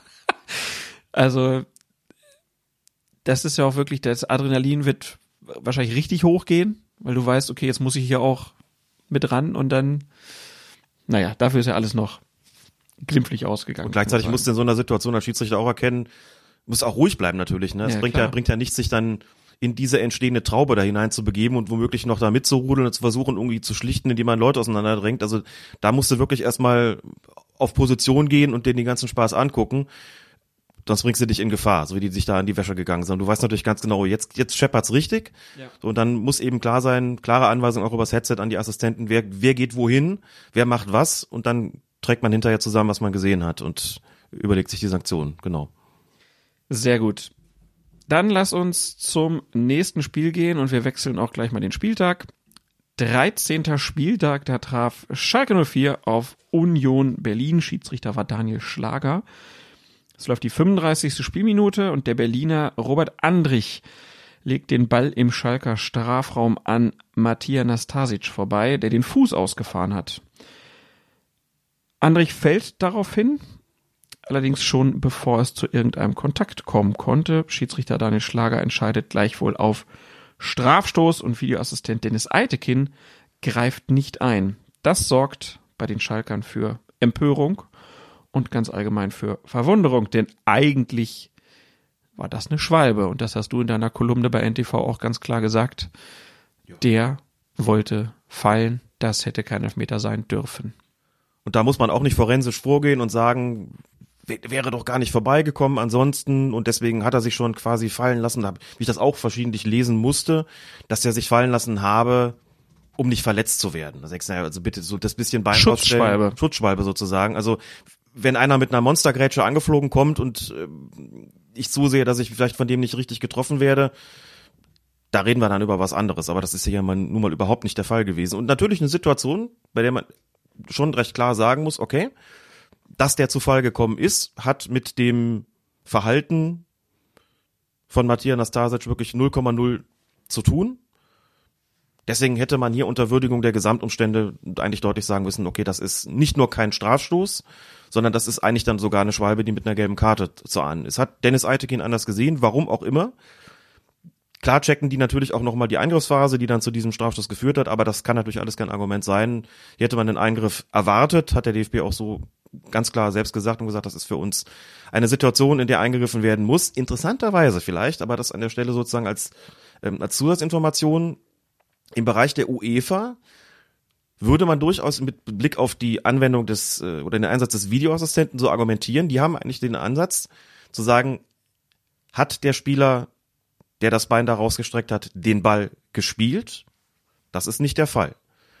Ist es zu einem Kontakt gekommen? Es ist zu einem Kontakt gekommen. Auch wenn man natürlich sagen muss, Der Kontakt, zu dem es kommt, den, äh, der entsteht eigentlich eher durch das Fallen selbst von Andrich. Aber die UEFA sagt eigentlich, wenn der Ball nicht gespielt wird und wenn es zu einem Kontakt kommt, dann kann die Entscheidung insgesamt zumindest nicht klar und eindeutig falsch sein. Die ziehen quasi da die Grenze und sagen, wir gucken drauf und sagen, eigentlich ist es kein Strafstoß, aber es ist auch kein Fall für einen Eingriff, denn Ball nicht gespielt, Kontakt ist hat's gegeben. Also kann der Schiedsrichter nicht so richtig hundertprozentig falsch gelegen haben, sagen aber mit Blick auf diese Situation, aber unter Würdigung der Gesamtumstände und weil das dann doch im Ablauf so klar gewesen ist, dass es eher eine Schwalbe als ein Foulspiel gewesen ist, dass sie sagen, wir akzeptieren diesen Eingriff dann doch. Aber da gibt's eigentlich nochmal eine andere Schwelle, was die Korrektur betrifft. Also es äh, ist wie gesagt so, dass sie dann sagen, ja, okay, also so klar war es hier war, wie es hier war, ist es dann doch okay, aber eigentlich wollen wir nicht unbedingt einen Eingriff sehen des Videoassistenten an so einer Stelle, wenn nicht der Ball eindeutig gespielt worden ist und wenn es dann doch zu einem Kontakt gekommen ist. Ja, und ich hätte es mir halt auch gewünscht, weil der, einer der Vorteile, die wir für den Videobeweis ja auch in der letzten Episode angeführt haben, ist ja, dass es keine Schwalben mehr gibt. Und wenn man dann die Leute dann doch wieder animiert, in bestimmten Situationen schon zu fallen, bevor der Gegenspieler überhaupt da ist, ah, das wäre ärgerlich. Ja, ganz klar. Also da ist eine Chance liegen gelassen worden. Es ist dann schon so ein bisschen so, wir haben ja jetzt noch einige Positivbeispiele gehabt für das Thema äh, Videoassistenten. Wir haben einige Beispiele gehabt, wo wir gesagt haben, da hätten wir uns einen Eingriff gewünscht oder befürwortet oder hätten ihn erwartet und waren überrascht, dass es ihn nicht gegeben hat. Das sind natürlich dann die Fälle, die immer besonders intensiv diskutiert werden, wenn es dann mal nicht so läuft medienökonomisch gesehen und von der Auf Aufmerksamkeitsökonomie ist das natürlich klar. Wenn irgendwas schief läuft, dann wird darüber berichtet, so diese, dieser Ansatz. Man muss doch viel mehr drüber reden, was irgendwie positiv läuft, der funktioniert natürlich irgendwie in den Medien so auch nicht, in der ganzen Diskussion so nicht und muss auch sagen, klar, wenn Dinge passieren, wenn, wenn Fälle geschehen, bei denen man sagt, da erwartet man einfach vom Videoassistenten, dass er das merkt, muss man sagen, gut, dann ist halt auch mal ein Fehler passiert, das ist halt auch einfach auch menschlich, aber das muss man schon dann auch so klar benennen und sagen, das darf eigentlich nicht durch die Lappen gehen. Ne? Hier ist einfach auch eine Chance verpasst worden zu zeigen, ja, wie du gesagt hast, da hat es eine Schwalbe gegeben, das erkennen wir auch und das filtern wir dementsprechend auch raus. Und da gibt es den, den Strafstoß eben nicht. Sondern da gibt es im Gegenteil sogar eine gelbe Karte, sagt, wir haben dich erwischt. Und das wäre ja richtig gewesen, hätte, glaube ich, auch jeder verstanden, inklusive Robert Andrich selbst. Unsere Kolleginnen und Kollegen vom Textilvergehen haben das ja auch sehr deutlich gemacht haben gesagt, wir erwarten, dass so etwas nicht passiert. Und sie meinten damit nicht den Videoassistenten, sondern sie meinten ihren eigenen Spieler. Mhm. Gesagt, das wollen wir nicht sehen. Wir wollen uns als Union Berlin in der Bundesliga bitte nicht so benehmen, wie die anderen Kinder das auch tun, sondern wir erwarten faires Verhalten. Dazu gehört es, nicht solche albernen Schwalben hinzulegen und haben selber im Prinzip so ein bisschen gesagt, also das sind Elfmeter, die wir nicht haben wollen. Auch nicht für uns. Und auch so, ja, der Videoassistent hätte eingreifen sollen. Das fand ich auch eine bemerkenswerte Stellungnahme einfach. So ist das Textilvergehen. Ja. Einer der vorbildlich, ernsthaft. Das ist bei den vielen Diskussionen, muss ich kurz mal sagen an der Stelle, die wir auch auf Twitter immer wieder haben, nach dem Podcast weniger, weil wir da auch mehr Zeit haben, ausführlich drüber zu sprechen, aber gerade bei Twitter, wo es eben oft heiß hergeht, ähm, bin ich immer sehr erfreut darüber, wenn es dann solche Stimmen gibt, die deutlich machen, Schiedsrichter hat einen Fehler gemacht, der hat uns genützt, wir karten auch gar nicht nach, aber wir wollen, dass sowas geahndet wird. Auch wenn es sich gegen uns selbst richtet. Das ist wirklich selten genug mal nicht die Vereinsbrille aufgehabt. Grüße nach Berlin zu unseren lieben Freunden vom Textilvergehen. Ja, die Unioner in ihrer ersten Bundesliga-Saison und jetzt sprechen wir über die Liga, die Sie noch aus der letzten Saison kennen. Wir sprechen über Liga 2, haben da noch zwei Kuriositäten, die wir gerne in unserer kleinen Show noch würdigen würden. Zum einen am 13. Spieltag der zweiten Liga, da traf Dynamo Dresden auf den SV Wien Wiesbaden. Es läuft die 26. Spielminute. Dresden ist im Angriff und gerät mit dem Ball knapp hinter die Torauslinie der Wiesbadener, was das Schiedsrichterteam jedoch nicht bemerkt. Die Wiesbadener fangen den Angriff schließlich ab und kontern. Es geht ohne Umschweife nach vorn und schließlich erzielen sie das vermeintliche 0 zu 1. Doch auf Intervention des Videoassistenten wird der Treffer von Schiedsrichter Martin Petersen annulliert, weil der Ball vor dem Beginn des Angriffs eben im Tor aus war. Dorthin haben ihn wohlgemerkt die Dresdner befördert, die nun aber davon profitieren. Wiesbaden legt Einspruch gegen die Spielwertung ein, doch der wird vom DFB Sportgericht abgewiesen. Der Vorsitzende Richter Hans E. Lorenz sagt, Zitat, wir können in diesem Fall dem Schiedsrichter keinen Regelverstoß nachweisen und dem Videoassistenten keinen Fehler. Und DFB-Schiedsrichter Lehrwart Lutz Wagner räumt ein, Im Moment stoßen wir an Grenzen.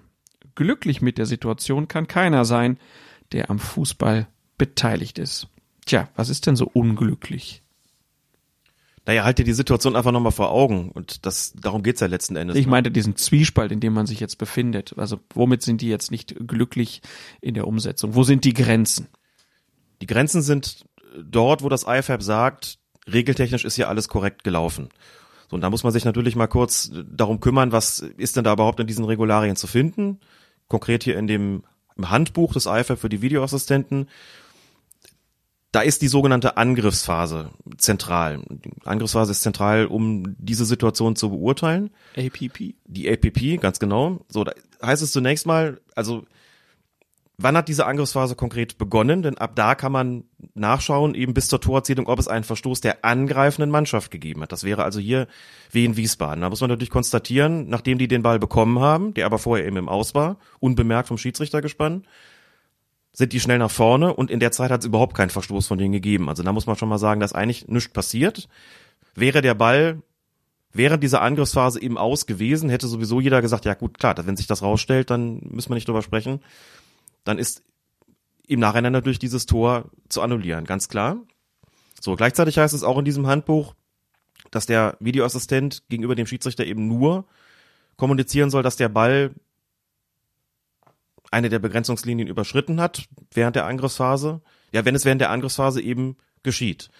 Und da stellt sich die Frage, hm, also, wie hat diese Angriffsphase begonnen? Die hat begonnen durch die Balleroberung, nachdem der Ball auf der anderen Seite im Tor ausgewiesen ist. Wäre die Balleroberung durch ein Foulspiel geschehen, würde man sagen, dass, wenn schon bei der Balleroberung, wir haben über die APP gesprochen in der letzten Folge und auch kritisch darüber diskutiert, dass das eben manchmal schwierig ist, wenn die so weit zurückreicht, aber wenn man sagt, wenn die Balleroberung schon ein Foul ist, also wenn der Beginn der Angriffsphase schon sozusagen durch eine irreguläre Balleroberung gekennzeichnet ist, dann ist das Tor im Nachhinein abzuerkennen. Mhm. So, hier hat es aber kein Foul gegeben, sondern hier haben die, hat der Gegner den Ball ins Ausgespielt.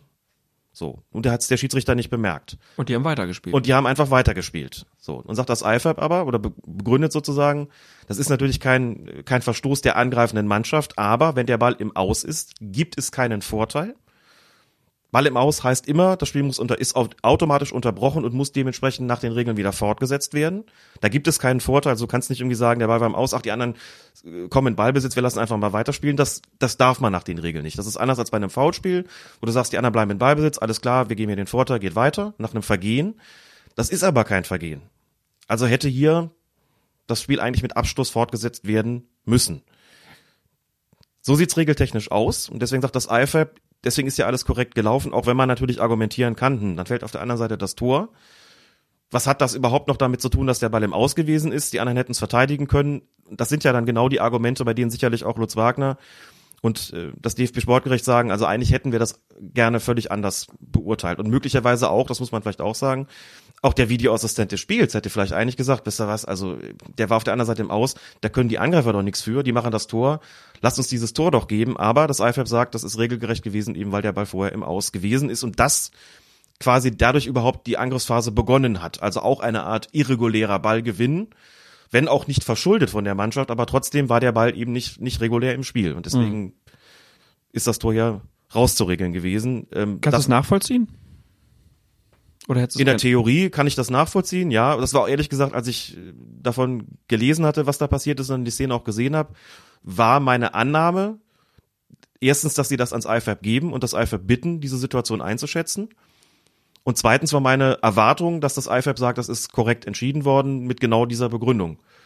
Weil man als Schiedsrichter weiß, wenn der Ball im Aus ist, dann kannst du nicht einfach weitermachen. Deswegen war mir relativ klar, dass sie das so entscheiden würden.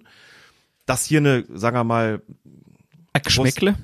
Ja, ich hätte jetzt wollte von der Gerechtigkeitslücke sprechen, das also sozusagen eigentlich noch ein bisschen höher hängen, ein bisschen, ein bisschen zu dick das Wort, bisschen zu dick aufgetragen vielleicht der, der die Begrifflichkeit. Würde ich aber nicht in Abrede stellen und sagen ja eigentlich auch alle. Ne? Lutz Wagner, wie gesagt, sagt ja selbst, äh, wir sind damit nicht glücklich, wir hätten es gerne irgendwie anders.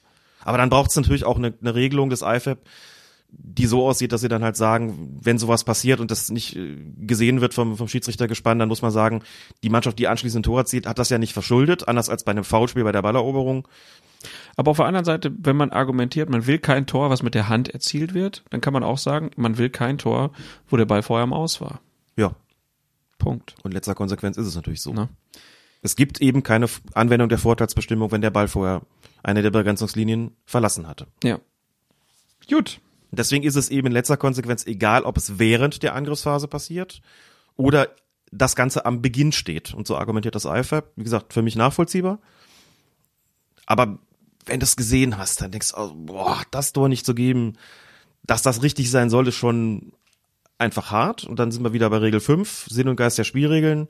Muss man vielleicht auch überlegen, ob man in irgendeiner Form noch mal drüber spricht, ob es auch anders gelöst werden könnte in solchen Situationen. In Spielen mit Videoassistenten. Also stellen wir uns das Ganze mal im Wenn- Amateurbereich äh, ne, vor. Ich überlege jetzt halt irgendwie so aus einer Formulierung, ist ja im Prinzip, kann aus einem Nachteil, den man ausgebügelt bekommt, ein Vorteil werden. Ja, wegen Ballbesitz, das stimmt. Nur ist der Ball halt eben nicht, nicht regulär ins Spiel gebracht worden oder zurückgebracht worden. Wenn du dir das vorstellst in einem Spiel ohne Videoassistenten, das ist jetzt zwar auch ein bisschen konstruiert, weil die Schiedsrichter in der Regel inzwischen Headsets haben, aber denken wir uns mal in die gute alte Zeit des sogenannten Korkfunks zurück. Also die Assistenten fahren ohne, ohne den Piepser. So, jetzt stell dir mal vor, in so einer Situation, der Ball geht ins Aus, dein Assistent, Korkfunk? Korkfunk, ja, weil die einen Korkgriff hatten. Also es gibt ja die Funkfahnen, ich glaube, du hast es schon verstanden. ne? Es gibt ja die Ja. Funkfahnen, die im Griff so ein Knöpfchen haben. Wenn du da drauf drückst, dann bimmelst beim Schiedsrichter am Arm. Und das haben halt immer mehr Schiedsrichter und ähm, es gibt zumindest in, ich weiß nicht, ob das jetzt nur in Köln ist oder Mittelrhein oder ob das so ein übergreifendes Ding ist. Also wir nennen so das, das vorhergehende System, das durch keinerlei Technik sich äh, ausgezeichnet hat, das nennt man etwas spöttisch und äh, ein bisschen, bisschen mit einem, dem berühmten Augenzwink nennt man Korkfunk, wegen des Korkgriffs in der Fahne, an der Fahne. Das heißt, wenn Herr Colina uns dann doch irgendwann mal verklagt, dann gibt es nicht nur den Deutschlandfunk und den Radfunk und den Rasenfunk, dann gibt's hier den Korkfunk. Sehr schön, sehr schöne Idee. Haben wir da schon, haben wir schon Ersatz parat, genau. Also stellen wir uns mal die Situation vor mit, das wäre mit Korkfunk. Du hast einen Assistenten, der die Fahne hebt, um dir als Schiedsrichter anzuzeigen, der Ball ist im Aus gewesen. Du siehst es als Schiedsrichter aus irgendeinem Grund nicht, nimmst die Fahne nicht wahr, lässt weiterspielen, weil du völlig darauf konzentriert warst. Du denkst dir, dass der ist noch im Spiel geblieben als Schiedsrichter. Guck mal, die kontern gerade, auf der anderen Seite fällt das Tor. Du drehst dich zu dem Assistenten auf der entsprechenden Seite, der zeigt an Torerzielung, du drehst dich um und siehst, da steht dein Assistent seit 30 Sekunden mit der Fahne.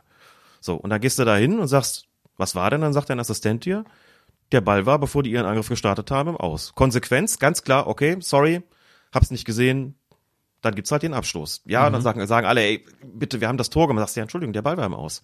Wir können nicht weitermachen, wenn der Ball nicht im Aus gewesen ist, wenn der Ball im Aus gewesen ist. Und ob's dann der Assistent anzeigt und der Schiedsrichter das übersieht, oder ob's der Assistent übersieht und der Videoassistent anschließend eingreift und sagt, sorry Jungs, der Ball war vorher im Aus, ist eigentlich kein Unterschied. Wie gesagt, regeltechnisch ist es logisch, dass man hier sagt, man annulliert das Tor. Es ist halt nicht schön, aber es ist logisch. Regeltechnisch logisch.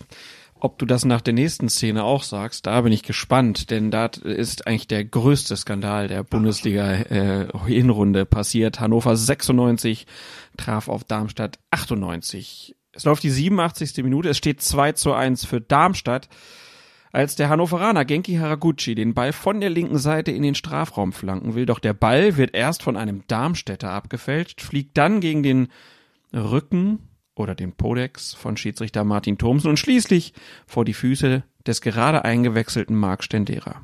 Der zieht aus der Distanz ab und trifft in den Winkel. Ein Traumtor. Doch der Videoassistent schaltet sich ein und empfiehlt Thomsen ein Review. Am Ende wird der Treffer zurückgenommen, weil der Schiedsrichter zwischenzeitlich vom Ball getroffen wurde. Stendera meckert frustriert und bekommt die gelbe Karte. Kurze Zeit später tritt er die Eckfahne kaputt und sieht gelb-rot. Hannover 96 legt Einspruch gegen die Spielwertung ein. Und wir könnten ja mal drüber sprechen, was denn die Regeln hier überhaupt vorsehen. Zunächst aber nochmal der Arbeitsnachweis des Kollegen Stendera. 84. Minute Einwechslung. 87. Minute Traumtor. 88. Videobeweis. 89. Entscheidung durch Videobeweis. Tor wird nicht gegeben. 90. Gelbe Karte für Stendera wegen Meckerns. 90. plus 2. Gelb-rote Karte für Stendera wegen Eckfahne kaputt treten. Es waren wahrscheinlich die ereignisreichsten acht Spielminuten, die der Kollege Stendera je erlebt hat.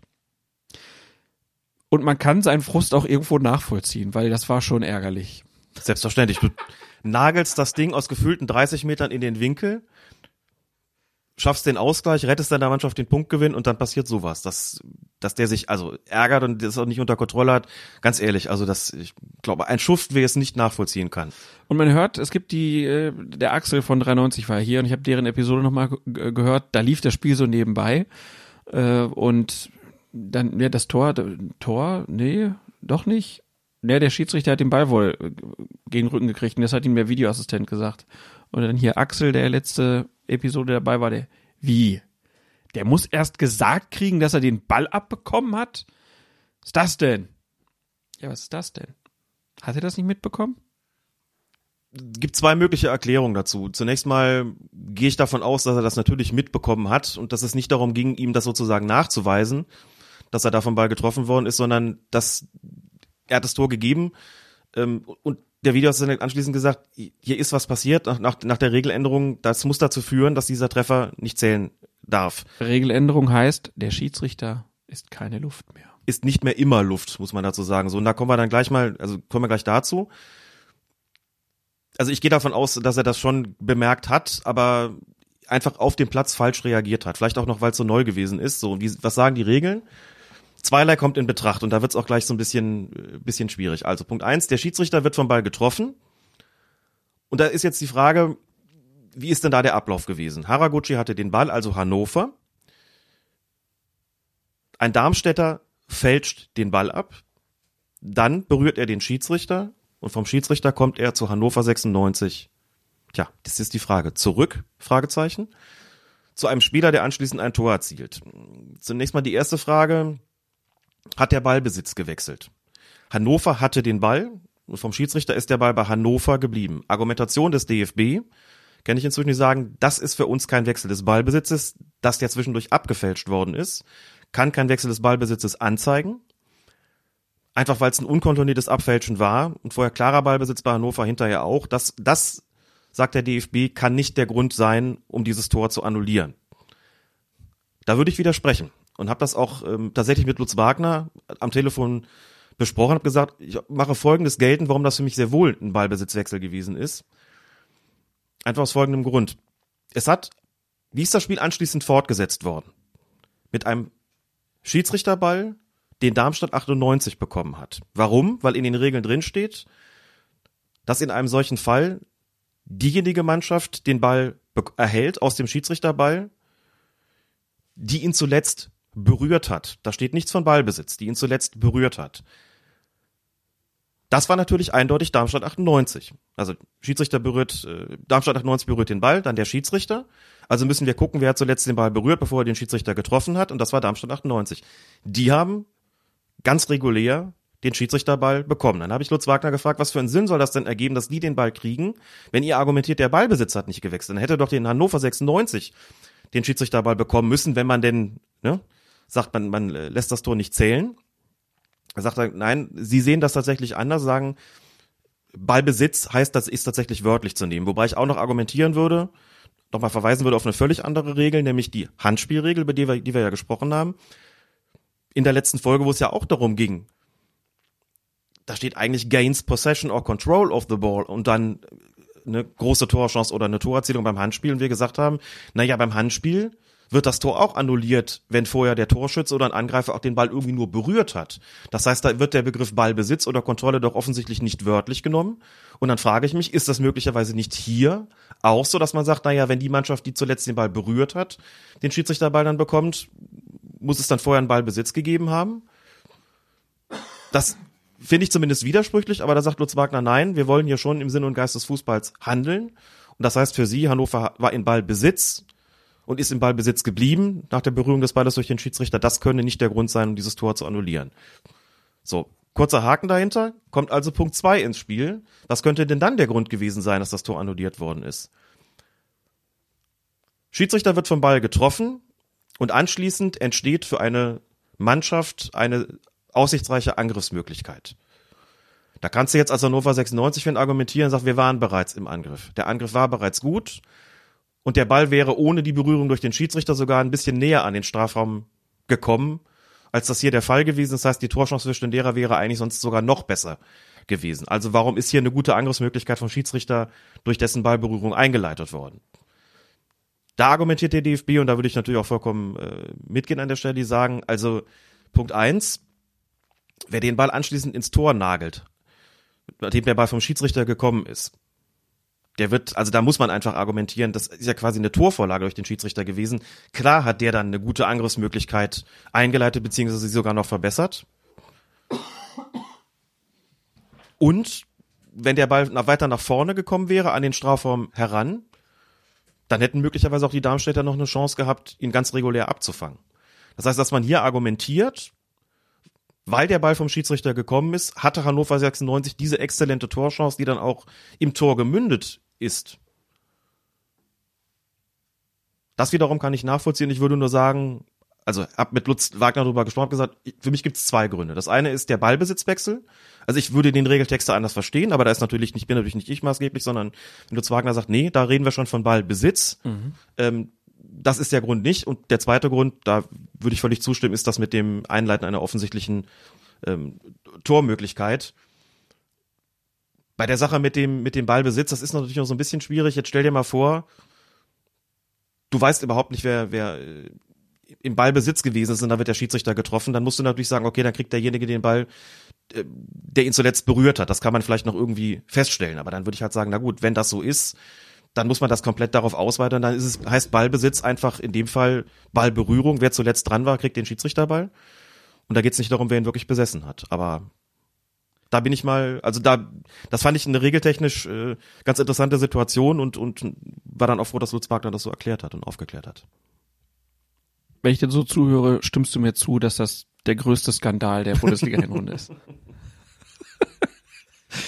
In der vergangenen Saison hätte das Tor noch gezählt. Ja. Und heute muss man einfach sagen, wärst du doch im Ballbesitz geblieben.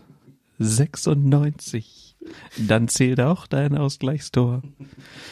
Ja, ärgerlich. Äh, war auf jeden Fall krass. Also die, das Spiel habe ich auch tatsächlich so geschaut und äh, ist ja in der zweiten Liga eh Gegurke.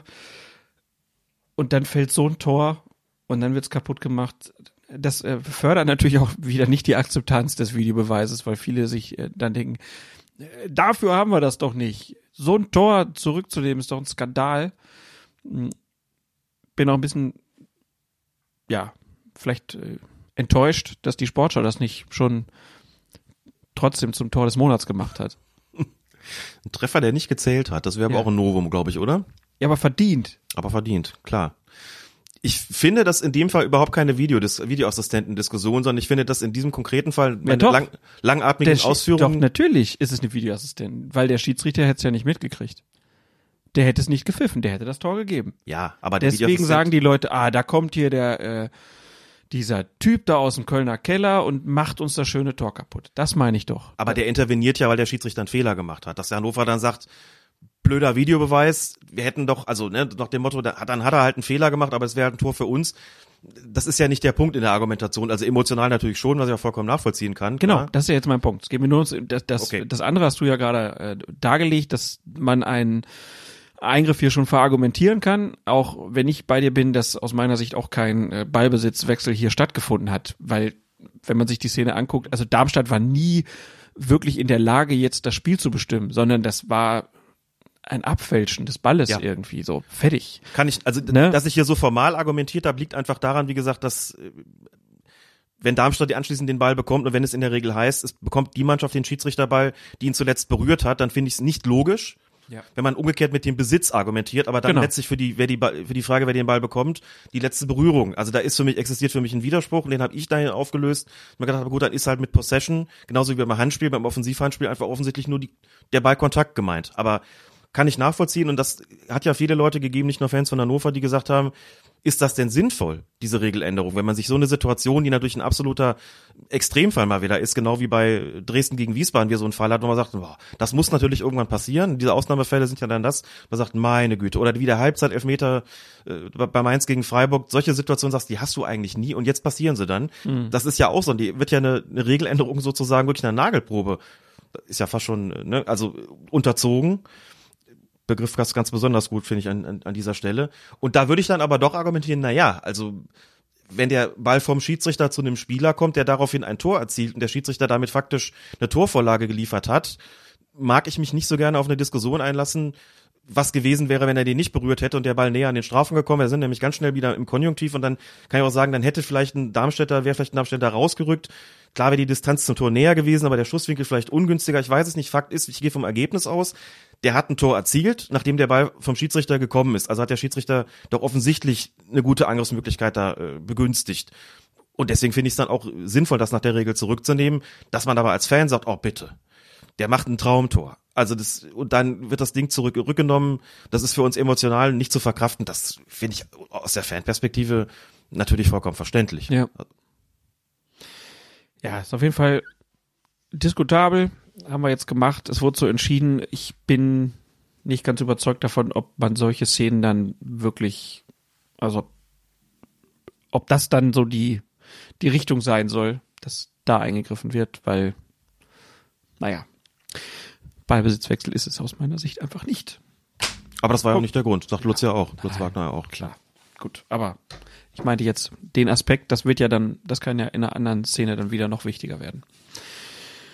Gut, ähm, dann würde ich vorschlagen, dass wir hier einmal einen Punkt machen unter die Hinrunde. Ne? Wir haben ja in der Bundesliga hatten wir ja schon den 17. haben wir in der letzten Episode und haben auch sonst gesagt, das sind jetzt nicht Sachen, die wir hier noch großartig besprechen müssen. Was wir aber besprechen können, ist eine Umfrage, die der Kicker gemacht hat. Ähm, der hat sich nämlich dem Videoassistenten auch gewidmet und ähm, hat die Bundesliga-Profis gefragt, einmal, wer ist der beste Schiedsrichter der Hinrunde? Ähm, das hat noch nichts mit dem Videobeweis zu tun, aber das war die erste Frage, die sie zum Thema Schiedsrichter gestellt haben. Ähm, ich glaube insgesamt, wie viele Profis haben teilgenommen? 238? Ich muss jetzt gerade selber nochmal nachgucken. Einen Blick. 239. 239, ja fast. Und von diesen 200 39, äh, 38 haben 78 gesagt, Manuel Gräfe ist der beste Schiedsrichter. 76 sagen Dennis Eitekin. Damit ist ähm, das vierte Mal in Folge Manuel Gräfe der am besten. Es ist noch mehr. Sie haben bloß einfach nur die letzten. Noch die letzten, mehr? Ja, ja, da steht, die, die haben es zurückverfolgt bis Sommer 2018, aber ich äh, weiß es aus dem Kopf auch davor. Ich weiß nicht mehr im Kopf, wie viel, wie oft Manuel Gräfe das Ding davor auch quasi gewonnen hat, in Anführungszeichen, ja. aber da, das war nicht viermal, sondern Siehst du, noch, sechs, ne, noch eine Wertung, wo er Schiedsrichter des Jahres ist. Ja. Da hast du bei der letzten Episode noch. Hast du recht. Bei den Bundesliga-Profis, ne? ja, genau. Ja. Ähm, ganz interessant ja, dass äh, Felix Brüchter irgendwie keine Rolle mehr spielt. Ne? Also der war äh, in den letzten Jahren wohl schon immer hinter Gräf und Eidekindern Dritter. Jetzt ist er nicht mal mehr unter den Top 4. Denn Dritte ist mit 4,6 Prozent Steinhaus und mit 2,9 Prozent Fritz. Auf den Rest entfallen 12,2 Prozent und 15,9 Prozent haben überhaupt keine Angabe gemacht. Schiedsrichter kenne ich nicht, kann ich nicht bewerten. Gräfe und Eitekin kommen also insgesamt auf fast zwei Drittel der Stimmen. Das ist ja, viel. Absolut. Haben sich diesen Ruf aber auch erarbeitet. Dann die Frage an die Bundesliga-Profis. Klappt der Videobeweis nun besser. Ja sagen 28 Prozent, Nein sagen 63 Prozent. 8,8 Prozent machen keine Angabe. Zwei Drittel der Bundesliga-Profis sagen, es klappt nicht besser mit dem Videobeweis. Das heißt, der Videobeweis hat ein riesiges Akzeptanzproblem unter den Bundesliga-Profis. Ganz offensichtlich. Bei der Zahl, wenn man das so sieht, und auch wenn man sagt, die Umfrage ist gelaufen unter, ich würde schätzen, ich habe es jetzt nicht genau ausgerechnet, aber es sind glaub, 13, irgendwas Spieler pro pro äh, pro Club Im Schnitt. die sich geäußert haben. Der Kicker sagt, das ist eine gute Quote, aber man erreicht natürlich nicht, nicht immer alle. Ich habe jetzt nicht ausgerechnet, wie viele Profis es insgesamt gibt, aber wahrscheinlich wird das jetzt, bei- welcher Kaderstärke gehen wir aus, wenn wir 13 im Schnitt haben? Wie viel hat man normalerweise? 25, 26, irgendwie sowas? manche Also auch gehen wir, 30, aber ja, gehen wir von 50 Prozent aus, plus ein bisschen vielleicht, irgendwie sowas in der Art wird es wahrscheinlich sein. Ähm, also und wenn dann, also was ich damit sagen will, ist, wenn jetzt alle geantwortet hätten, ich glaube ehrlich gesagt nicht, dass das Ergebnis groß anders ausgefallen wäre. Ja, ich schätze mal, dass es hier, ne, äh, werden wahrscheinlich vor allen Dingen die deutschsprachigen Profis äh, ausfüllen, so einen Bogen, könnte ich mir vorstellen. Wäre mal ganz interessant, interessant zu fragen beim Kicker, wie sowas denn abläuft. Ähm, aber gut, von den abgegebenen Stimmen, zwei Drittel sagen, nee, klappt nicht besser.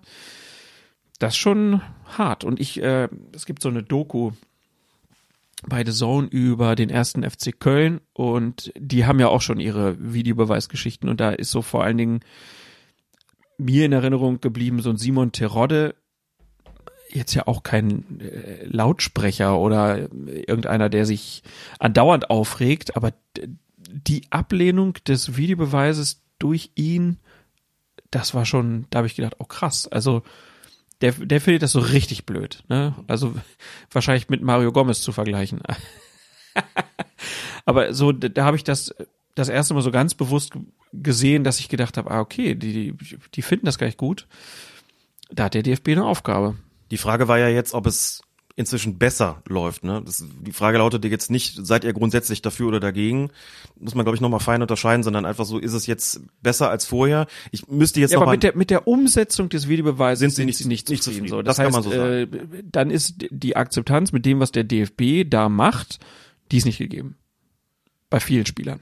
ja, weiß gar nicht so sehr, ob man das äh, am DFB da festmachen sollte, ob es da nicht einfach ein, also das ist ja eine Form der Umsetzung, die letztlich vorgegeben ist durch die durch die Regularien. Gut, der DFB ist jetzt der Verband, der sich darum kümmert, dass Klar. das passiert. So, ich habe jetzt die einfach genannt. Fertig. Weil ich glaube, ein Bundesliga-Profi, wenn du den fragen würdest, gemessen an den Regularien, wie ist denn die Auslegung des, des, äh, durch die Videoassistent? Ich glaube, das wäre hätte man wahrscheinlich eine noch geringe, also eine sehr geringere, geringe Rücklaufquote, weil viele sagen würden, wir kennen die Regularien irgendwie gar nicht so genau, außer ein bisschen clear and obvious und vier Fälle. Äh, Wüssten wahrscheinlich gar nicht so viele so wahnsinnig gut Bescheid. Ne? Das kann sein. Aber ist doch eine Aufgabe. Ja, wenn zwei Drittel sich unzufrieden äußern, äh, selbst wenn es keine Grundsatzkritik ist und sagen, ist nicht besser geworden, dann ist das natürlich ein, ein Arbeitsfeld, ist ja ganz klar. Und das wird, denke ich, auch zur Kenntnis genommen, dass das so gesehen wird. Daran kommt man ja auch gar nicht vorbei. Nee, nee, gerade wenn die Ergebnisse so deutlich sind. Und dann gibt's ja noch eine Frage äh, zu den Regeln. Ist die neue Handspielregel besser nachvollziehbar? Da sagen ja 19,7, nein 61,5. Was machen wir mit so einem Ergebnis? Daraus ziehen wir die Schlussfolgerung, dass ein recht hoher Prozentsatz, auch hier sind nicht ganz zwei Drittel, aber das waren es beim anderen auch nicht, also über 60 Prozent eben sagen, wir blicken jetzt auch nicht besser durch als vorher. Also da gibt's offensichtlich auch noch Nachbesserungsbedarf und wir haben ja gesagt, es wird wahrscheinlich weniger Diskussionen darüber geben, wann ein Handspiel strafbar ist, aber dafür mehr Diskussionen darüber, ob das in Ordnung so ist, ob das gut ist, wie, wie die Regel jetzt formuliert ist. Also äh, die Bestrafung von bestrafungswürdigen Handspielen und das äh, Laufen lassen bei nicht strafwürdigen Handspielen hat offensichtlich nicht für die letzte Zufriedenheit gesorgt, wobei ich ja auch gar nicht finde, dass die Auslegung nach den neuen Regeln so wahnsinnig äh, anders ist, als wir das in der vergangenen Saison hatten, sondern dass es eher so ist, dass jetzt in den Regeln drinsteht, was ohnehin schon weitestgehend Auslegungspraxis gewesen ist. Und das sorgt ganz offensichtlich nicht für sonderliche Zufriedenheit immer noch. Ähm, Das heißt ja aber auch, man ändert eine Regel und fragt ja jetzt sozusagen die Akzeptanz ab bei den Profis. Wie findet ihr das denn? Und da geht's ja, glaube ich, dann weniger darum, wie pfeifen die Schiedsrichter das eigentlich oder geht's ja dann mehr um die Regel an sich. So verstehe ich das zumindest. Und da ist es ganz offensichtlich so, dass viele der Ansicht sind, das ist jetzt nicht besser, als es vorher gewesen ist. Es ist uns nicht klarer geworden. Besser nachvollziehbar. oder besser nachvollziehbar, so, genau, ja. Da muss ich aber übrigens auch sagen, Vielleicht wissen sie es nicht genau, wie es läuft. ähm, ja, aber ich, hast du dir mal, hast du bestimmt, aber wenn nicht, dann mach es einfach nochmal. Man muss, muss es wirklich, also finde ich klar und deutlich sagen, lies dir mal diese Handspielregel durch. Das ist einfach Murks. Ähm, als ich bei der DFB-Beobachtertagung vor der Saison gewesen bin und Lutz Wagner, der das wirklich immer auch brillant macht, die Regeländerung erklärt hat, hat er die gesamte Systematik, die der neuen Handspielregelung zugrunde liegt, völlig neu geordnet und hat einfach das so gemacht gesagt, hier sind fünf Grundsätze, hier sind fünf Ausnahmen, oder hier, hier, nein, Quatsch, hier, hier ist fünfmal strafbar, hier ist fünfmal nicht strafbar und da sind drei Ausnahmen. Und dann hast du, habe ich drauf und dachte, ah, guck mal, das ist eine Systematik, die verstehe ich jetzt auch selber wesentlich besser. Mhm. Wenn du dir den Text selbst vornimmst, der ist fürchterlich formuliert, zumindest da, auf, im Englischen auch, nicht nur im Deutschen, habe mir eigentlich beide gelesen und muss ihn tatsächlich, wenn ich argumentieren will, teilweise selbst mir daneben legen und nochmal gucken, wie steht das eigentlich da. Es ist teilweise wirklich verwirrend. Mhm. Wirklich verwirrend, so dieses ein Spieler bekommt den Ball an den anderen Körperteil und dann an den Arm. Das steht zweimal drin. Einmal ist es strafbar, einmal ist es nicht strafbar. Und es wird eigentlich nicht so klar, wann ist es denn jetzt strafbar und nicht strafbar? Ja, wenn strafbar ist es dann, wenn der Arm schon vorher oben gewesen ist. wenn er dann gegen den anderen Körperteil fliegt und dann gegen den Arm ist es nämlich doch strafbar. Und, oder du schießt in dir selbst dagegen.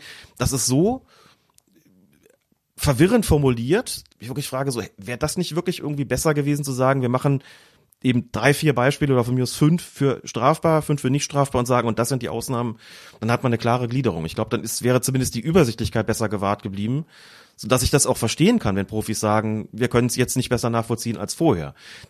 Ich glaube, die meinen zwar nicht unbedingt den Regeltext, sondern eher die Auslegung oder die, die Regel an sich, aber irgendwo kann ich schon auch nachvollziehen. Ich habe jetzt überlegt, ob wir den Text kurz einmal vorlesen. Nee, mach's nicht. Das ist aber wirklich. Nee, mach's nicht. Das kann ja jeder selber tun. Gibt das Regelheft ja als PDF, kann man einfach ähm, bei einer Suchmaschine der eigenen Wahl haben suchen. Wir, haben wir eh verlinkt auf unserer, also immer die die Seite, auf der, gut, viele kriegen sie immer Podcatcher, ich weiß, aber diese, ja. unsere Seite, auf der die entsprechenden Episoden erscheinen, da sind die Fußballregeln in jeder Folge. Aber das findet auch jeder so und dann ist es auf Seite 72 da sind dann nochmal die Vergehen aufgelistet und das ist ein bisschen. Entschuldigung, 72 im der DFB-Ausgabe oder ja. der IFAB-Ausgabe? In der DFB-Ausgabe. Okay. Was die meisten sich angucken werden. Ich finde beim Kicker ganz interessant, die schreiben, äh, ist die Handspielregel besser nachvollziehbar? Diese Frage hat eigentlich nichts mit dem Videobeweis zu tun, doch dieser wird zur Klärung in der Causa Handspiel oft angewendet. Absicht oder nicht? Das ist dann die erste Formulierung, die dann kommt. Obwohl die Absicht ja nicht mehr so eine große Rolle spielt. Korrekt.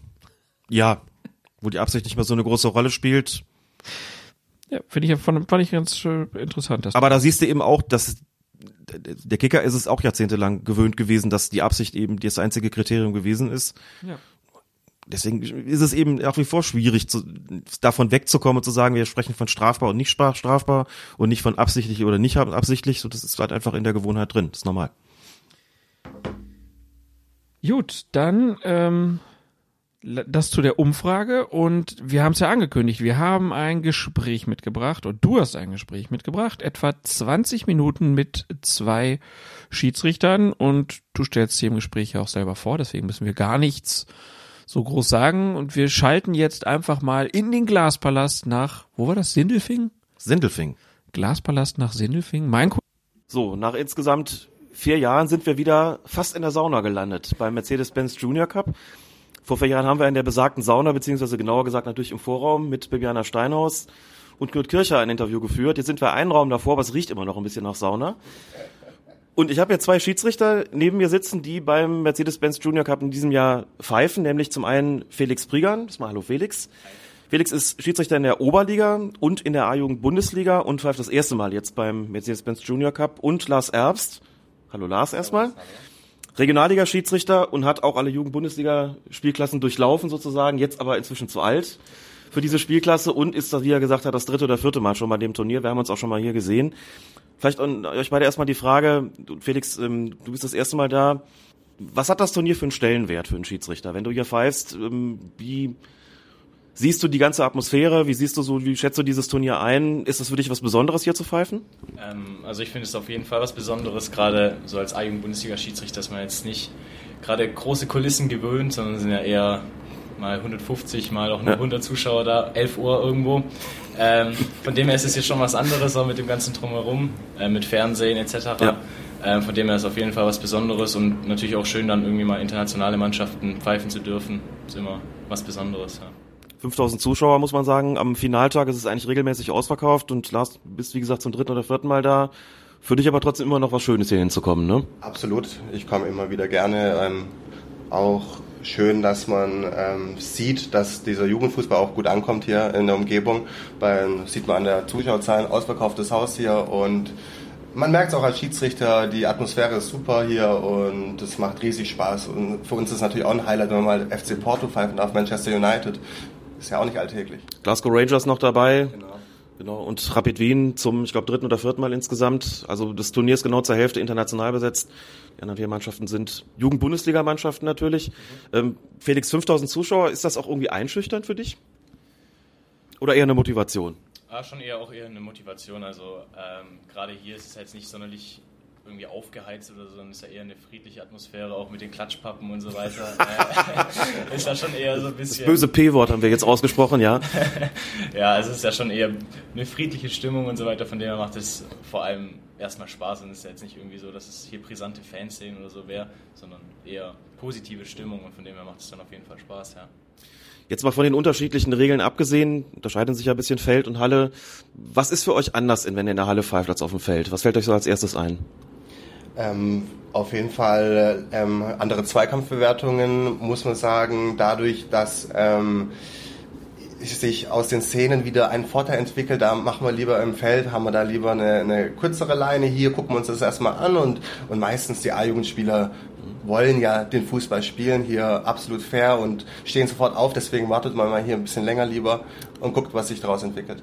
Habt ihr das Gefühl, dass die Linie auch so angenommen wird, wie ihr die hier pfeift? Also was habt ihr für einen Eindruck von dem Niveau, das hier herrscht und auch von der Akzeptanz, die ihr als Schiedsrichter habt? Ich glaube, die Akzeptanz ist sehr hoch und auch die Linie wird, glaube ich, einigermaßen akzeptiert. Vor allen Dingen, weil ja die meisten Spieler hier die Linie kennen in der eigenen Bundesliga, wird ja ähnlich großzügig gepfiffen.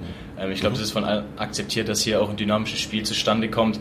Und von dem her glaube ich, dass es die optimale Linie hier ist. Ist halt immer ein bisschen grenzwertig, wann greife ich ein, wann nicht. Äh, auch gerade irgendwie, wenn es dann zu ähm, Undisziplinierheiten kommt, mhm. dass man dann eben rechtzeitig den Riegel vorschiebt, ist immer ein bisschen ja, die Herausforderung. Genau. Aber bis jetzt ähm, läuft es aber, glaube ich, eigentlich ganz gut. Ne? Genau, man muss halt immer die Balance finden. Ähm, viel zulassen, aber nie den Grenzbereich überschreiten, mhm. weil wir haben noch immer hier mit Jugendlichen zu tun und ja, ist es wie bei den Profis auch. Wenn die mal äh, rot sehen, dann ja, können es schnell eskalieren hier.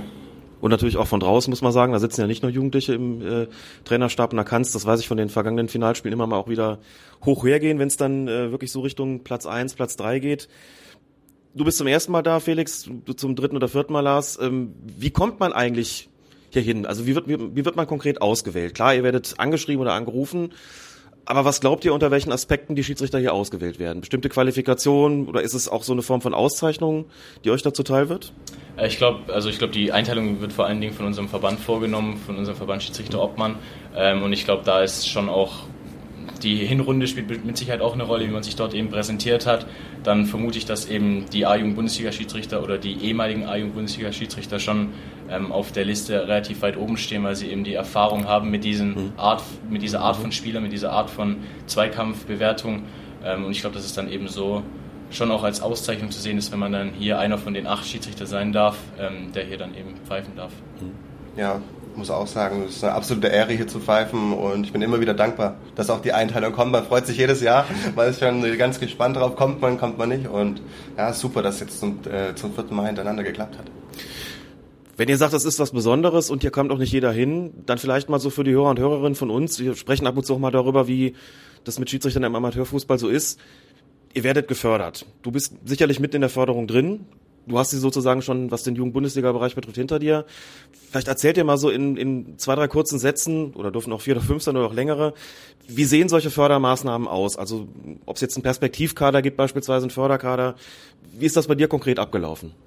Ähm, es fängt an in der Landesliga, ähm, dass man dort in den Förderkader reinkommt vom BV. Da haben wir auch einen Förderkader, ähm, der damals von Florian Steinberg geleitet wurde ähm, ist ja auch kein Unbekannter. Ähm, und er hat DFB-Schiedsrichterausschuss muss man dazu sagen, ja? Ausschuss, genau. Also ein Mann, der, der weiß, was er tut und äh, uns auch super vorbereitet hat, auch auf die Spiele. Wir haben Spielanalysen gehabt. Da gibt's natürlich auch noch ähm, Coaches ähm, aus ganz Württemberg. Ähm, jeder hat seinen individuellen Coach gehabt, mit dem man dann die Spiele durchgehen konnte. Hat Videoaufnahmen, ähm, aber da kann der Felix mehr äh, sagen. Die in der Oberliga haben nämlich jetzt so ein Videotool wo man ähm, verschiedene Rubriken hat und die dann ähm, zusammen mit seinem Coach durchgeht und so natürlich Schritt für Schritt äh, erstmal sein Spiel analysiert und guckt, was man besser machen kann.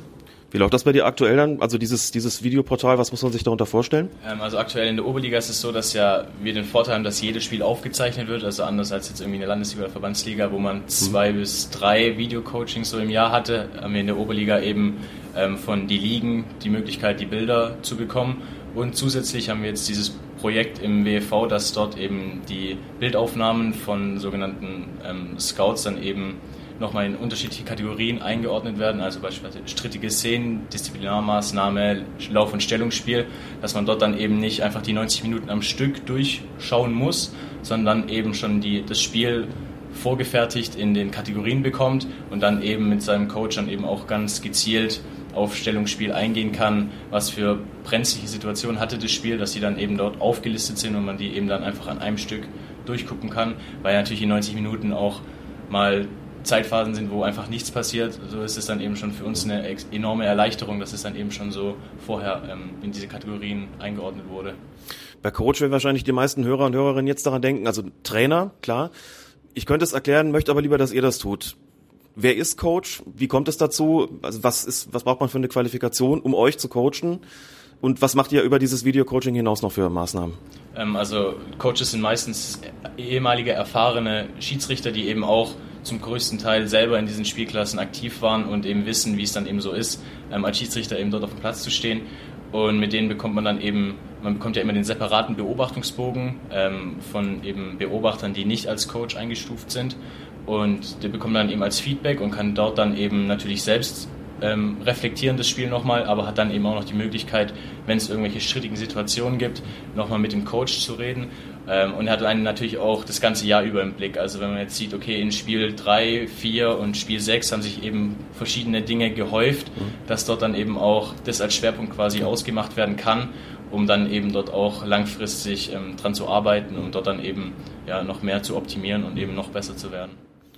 Hast du noch einen Coach oder bist du schon aus dem Coaching-System sozusagen komplett rausgewachsen?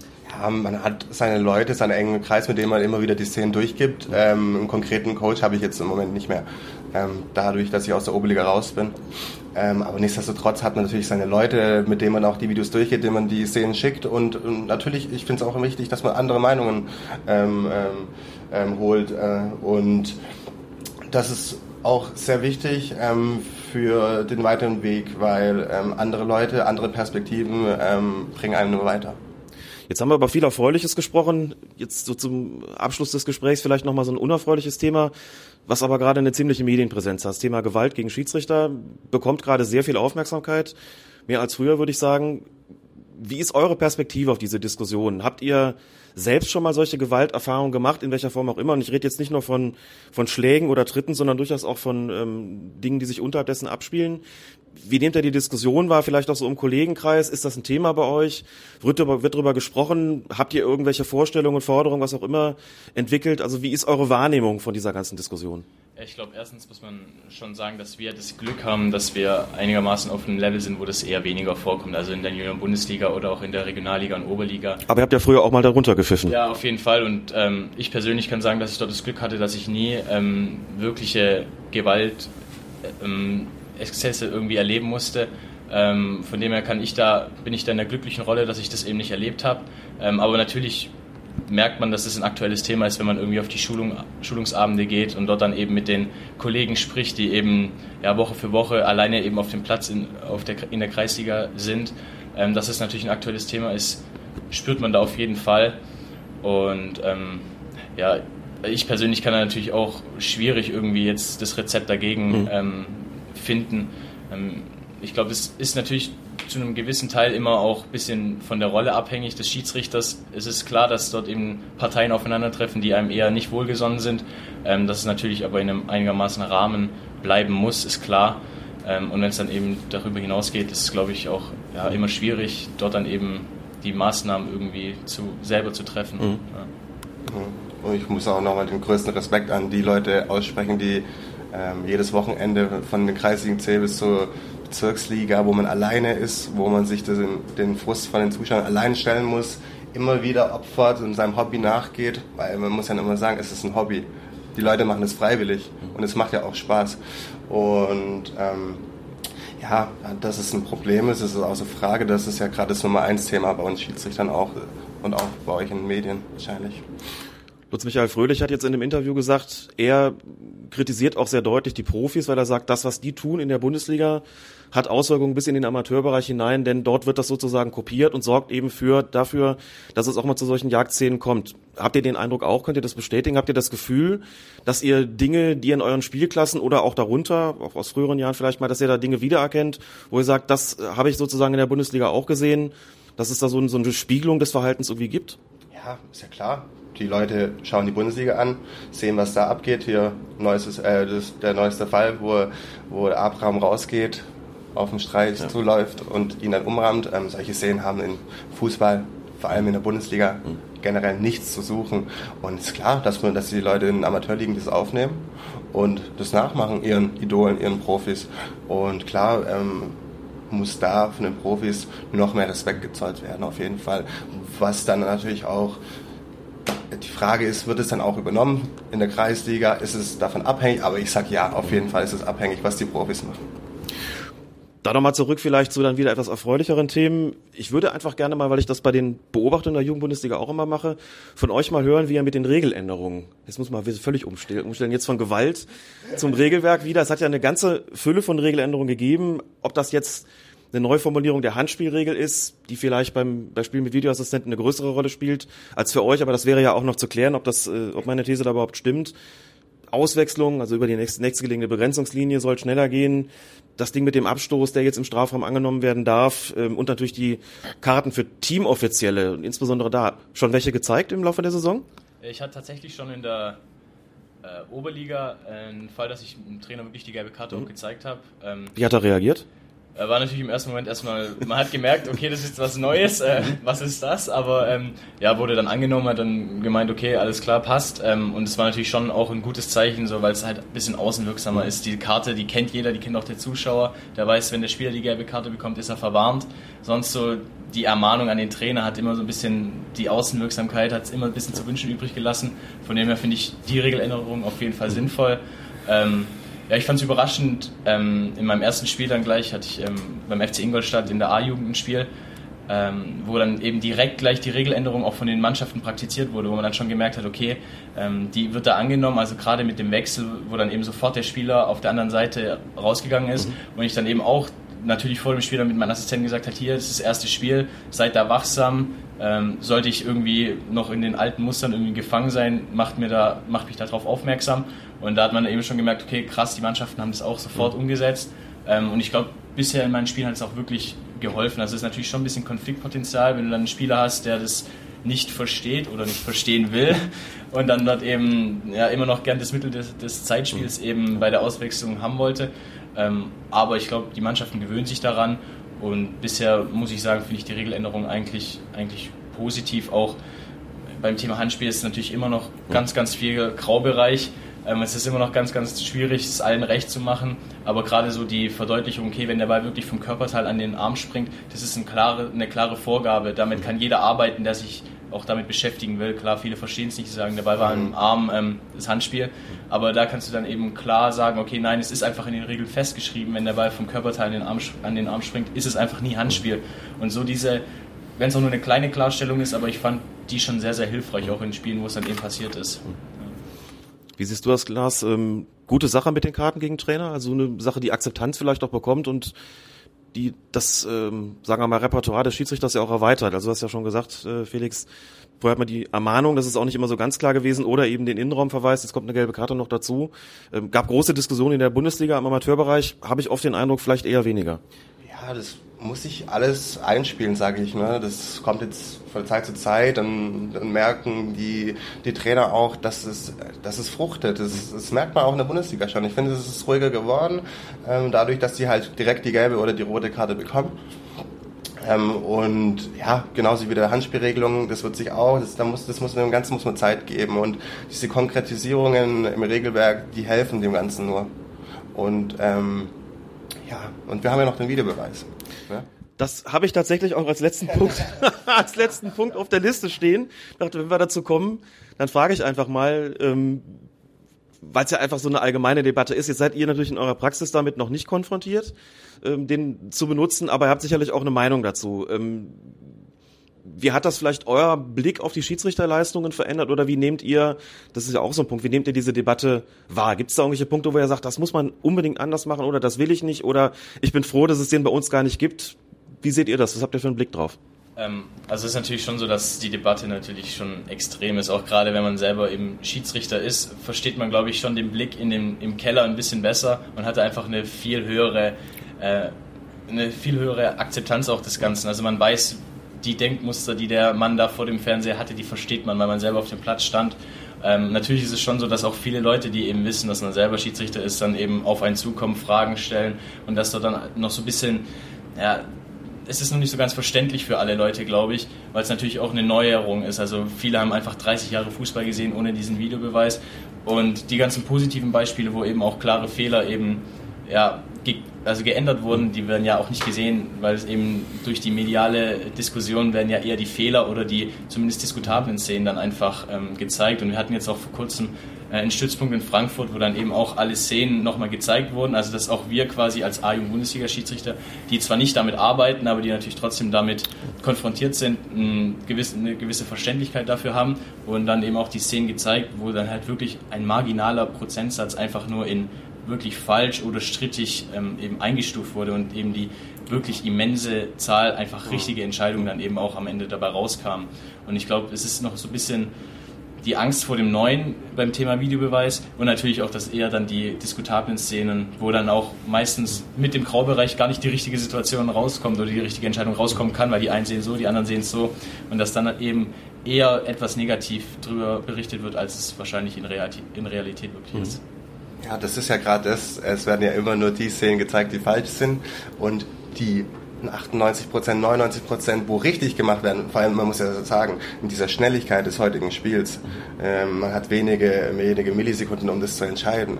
Und in der Schnelligkeit haben wir so eine hohe Trefferquote in der Bundesliga, auch in den anderen Ligen, ähm, dass man sagen muss, dass dieser eine Prozent unvermeidbar ist. Wird es immer geben. Also insgesamt schon eine positive Bilanz für euch, wo, wo ihr sagen würdet, wenn wir das euch uns angucken und auch eben ihr wisst, da werden Fehler korrigiert oder sagt, ähm, ist schon was, was ihr grundsätzlich begrüßt, aber wo er sagt, da muss die Debatte einfach noch, noch geschärft werden. Ist doch super, wenn man jemanden im Keller hat äh, und weiß, ja, wenn, wenn ich es nicht gesehen habe, richtig, aus welchen Gründen auch immer, ähm, dass der mir hilft. Genau, das ist eine super Sache, finde ich. Bin gespannt, wie unsere Hörerinnen und Hörer darauf reagieren. Von denen sehen das viele natürlich kritisch, aber so ist das bei Fußballfans natürlich. Ganz herzlichen Dank. Ihr müsst jetzt wieder raus. Ihr habt noch Spiele vor der Brust. Genau. Danke, dass ihr euch die Zeit genommen habt. Weiter viel Spaß hier in der schönen Atmosphäre.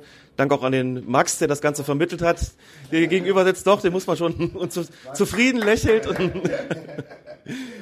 Vielen herzlichen Dank, viel Erfolg in eurer weiteren Laufbahn und ich hoffe, wir sehen uns nochmal wieder. Dankeschön. Danke. Vielen Dank nach Stuttgart an meinen Kollegen Alex Feuerherd, der im Glaspalast von Sindelfing die Schiedsrichter Lars Erbst und Felix Prigan interviewt hat. Ach Alex, da bist du ja wieder. Schau an. Ja.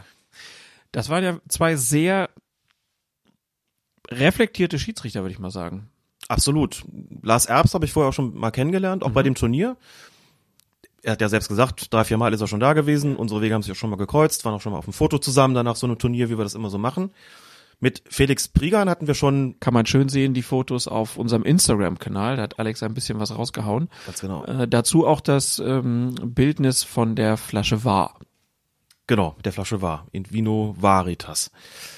Und mit Felix Prigan hatten wir vor Jahren schon über Twitter auch Unterhaltungen und über Facebook. Also da gab es schon mal einen Kontakt. Das war mir in dem Moment gar nicht so präsent. Und hat der Alex gesagt, hat Alex gesagt, ich habe mal geguckt, also ich konnte mich da irgendwie dran erinnern, dass das ein ganz ähm, tiefsinniger Austausch war. Und ich habe jetzt gesehen, der war damals 14, 15 Jahre alt. Genau. Also ein Naturtalent an, äh, was die, was die Schiedsrichterei angeht, wahrscheinlich. Ganz offensichtlich, wie gesagt, jetzt auch A-Jugend-Bundesliga-Schiedsrichter. Mhm. Es sind ja zwei Turniertage und an den beiden Tagen pfeifen unterschiedliche Schiedsrichter, also vier am ersten, vier am zweiten. Okay. Da gibt's nochmal die Kollegen, die dann auch dieses Werksturnier da pfeifen von den, äh, von den Werksmannschaften. Das ist ein eigenes Turnier wirklich durchweg gut, muss man sagen. Ist aber auch seit Jahren so. Also da muss auch gar nicht Knut Kircher pfeifen, auch gar nicht Bibiana Steinhaus.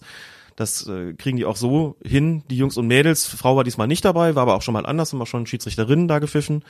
Ähm, diesmal waren es tatsächlich nur Männer und ähm, mit den Vieren, die am Finaltag da waren, habe ich mich halt ein bisschen unterhalten können. Und das haben sie wirklich gut gemacht, muss man sagen. Viel laufen lassen. Hatten zwischendurch mal so ein bisschen drüber diskutiert, auch dann auf der Tribüne, ob es nicht manchmal ein bisschen zu viel war. Mhm. Die Linie war schon insgesamt sehr großzügig. Andererseits muss man auch sagen, Mannschaften waren sehr diszipliniert, haben das aber auch angenommen und mitgenommen hat auch nicht groß jemand drüber geklagt. Es war auch nicht so, dass man das Gefühl hatte, ähm, dadurch, dass die Linie relativ oder die Leine relativ lang war, dass es irgendwie so ein Geknüppel geworden ist und plötzlich irgendwie auf dem Platz ausgeartet ist und in üblen Schubsereien und Rudelbildung, das, dazu ist es nicht gekommen. Und wenn die Mannschaften das annehmen, die Linie, die man vorgibt und auch gar nicht sozusagen dir deutlich machen, sie wollen auch, dass hier irgendwie kleinlicher gepfiffen wird, dann braucht man das auch nicht zu tun. Dadurch entsteht ja auch Spielfluss und das war auch sehr, war auch sehr niveauvoll. Und die sagten halt auch, es ist halt dann einfach so, beim Interview auch, dass man es auf dem Feld teilweise anders äh, pfeift, dass man, wenn die Bande da ist und sich dann eben auch so der Spielfluss und der Vorteil ergibt, dass man da mehr laufen lässt. Waren ein paar sehr schöne Vorteile dabei, wo auch dann Tore daraus resultiert sind. Also das hat Spaß gemacht zuzuschauen und das wirklich sehr souverän gemacht. Es ist, die sind einfach kein Thema gewesen. Es gab kein einziges Spiel, bei dem hinter der Schiedsrichter im Mittelpunkt gestanden hätte, wo mal Mannschaften oder Trainer irgendwie protestiert hätten und auf den eingeredet hätten, wenn ich es richtig gesehen habe, wirklich kein einziges, was richtig dicken Ärger gegeben hat. Also wirklich super gepfiffen.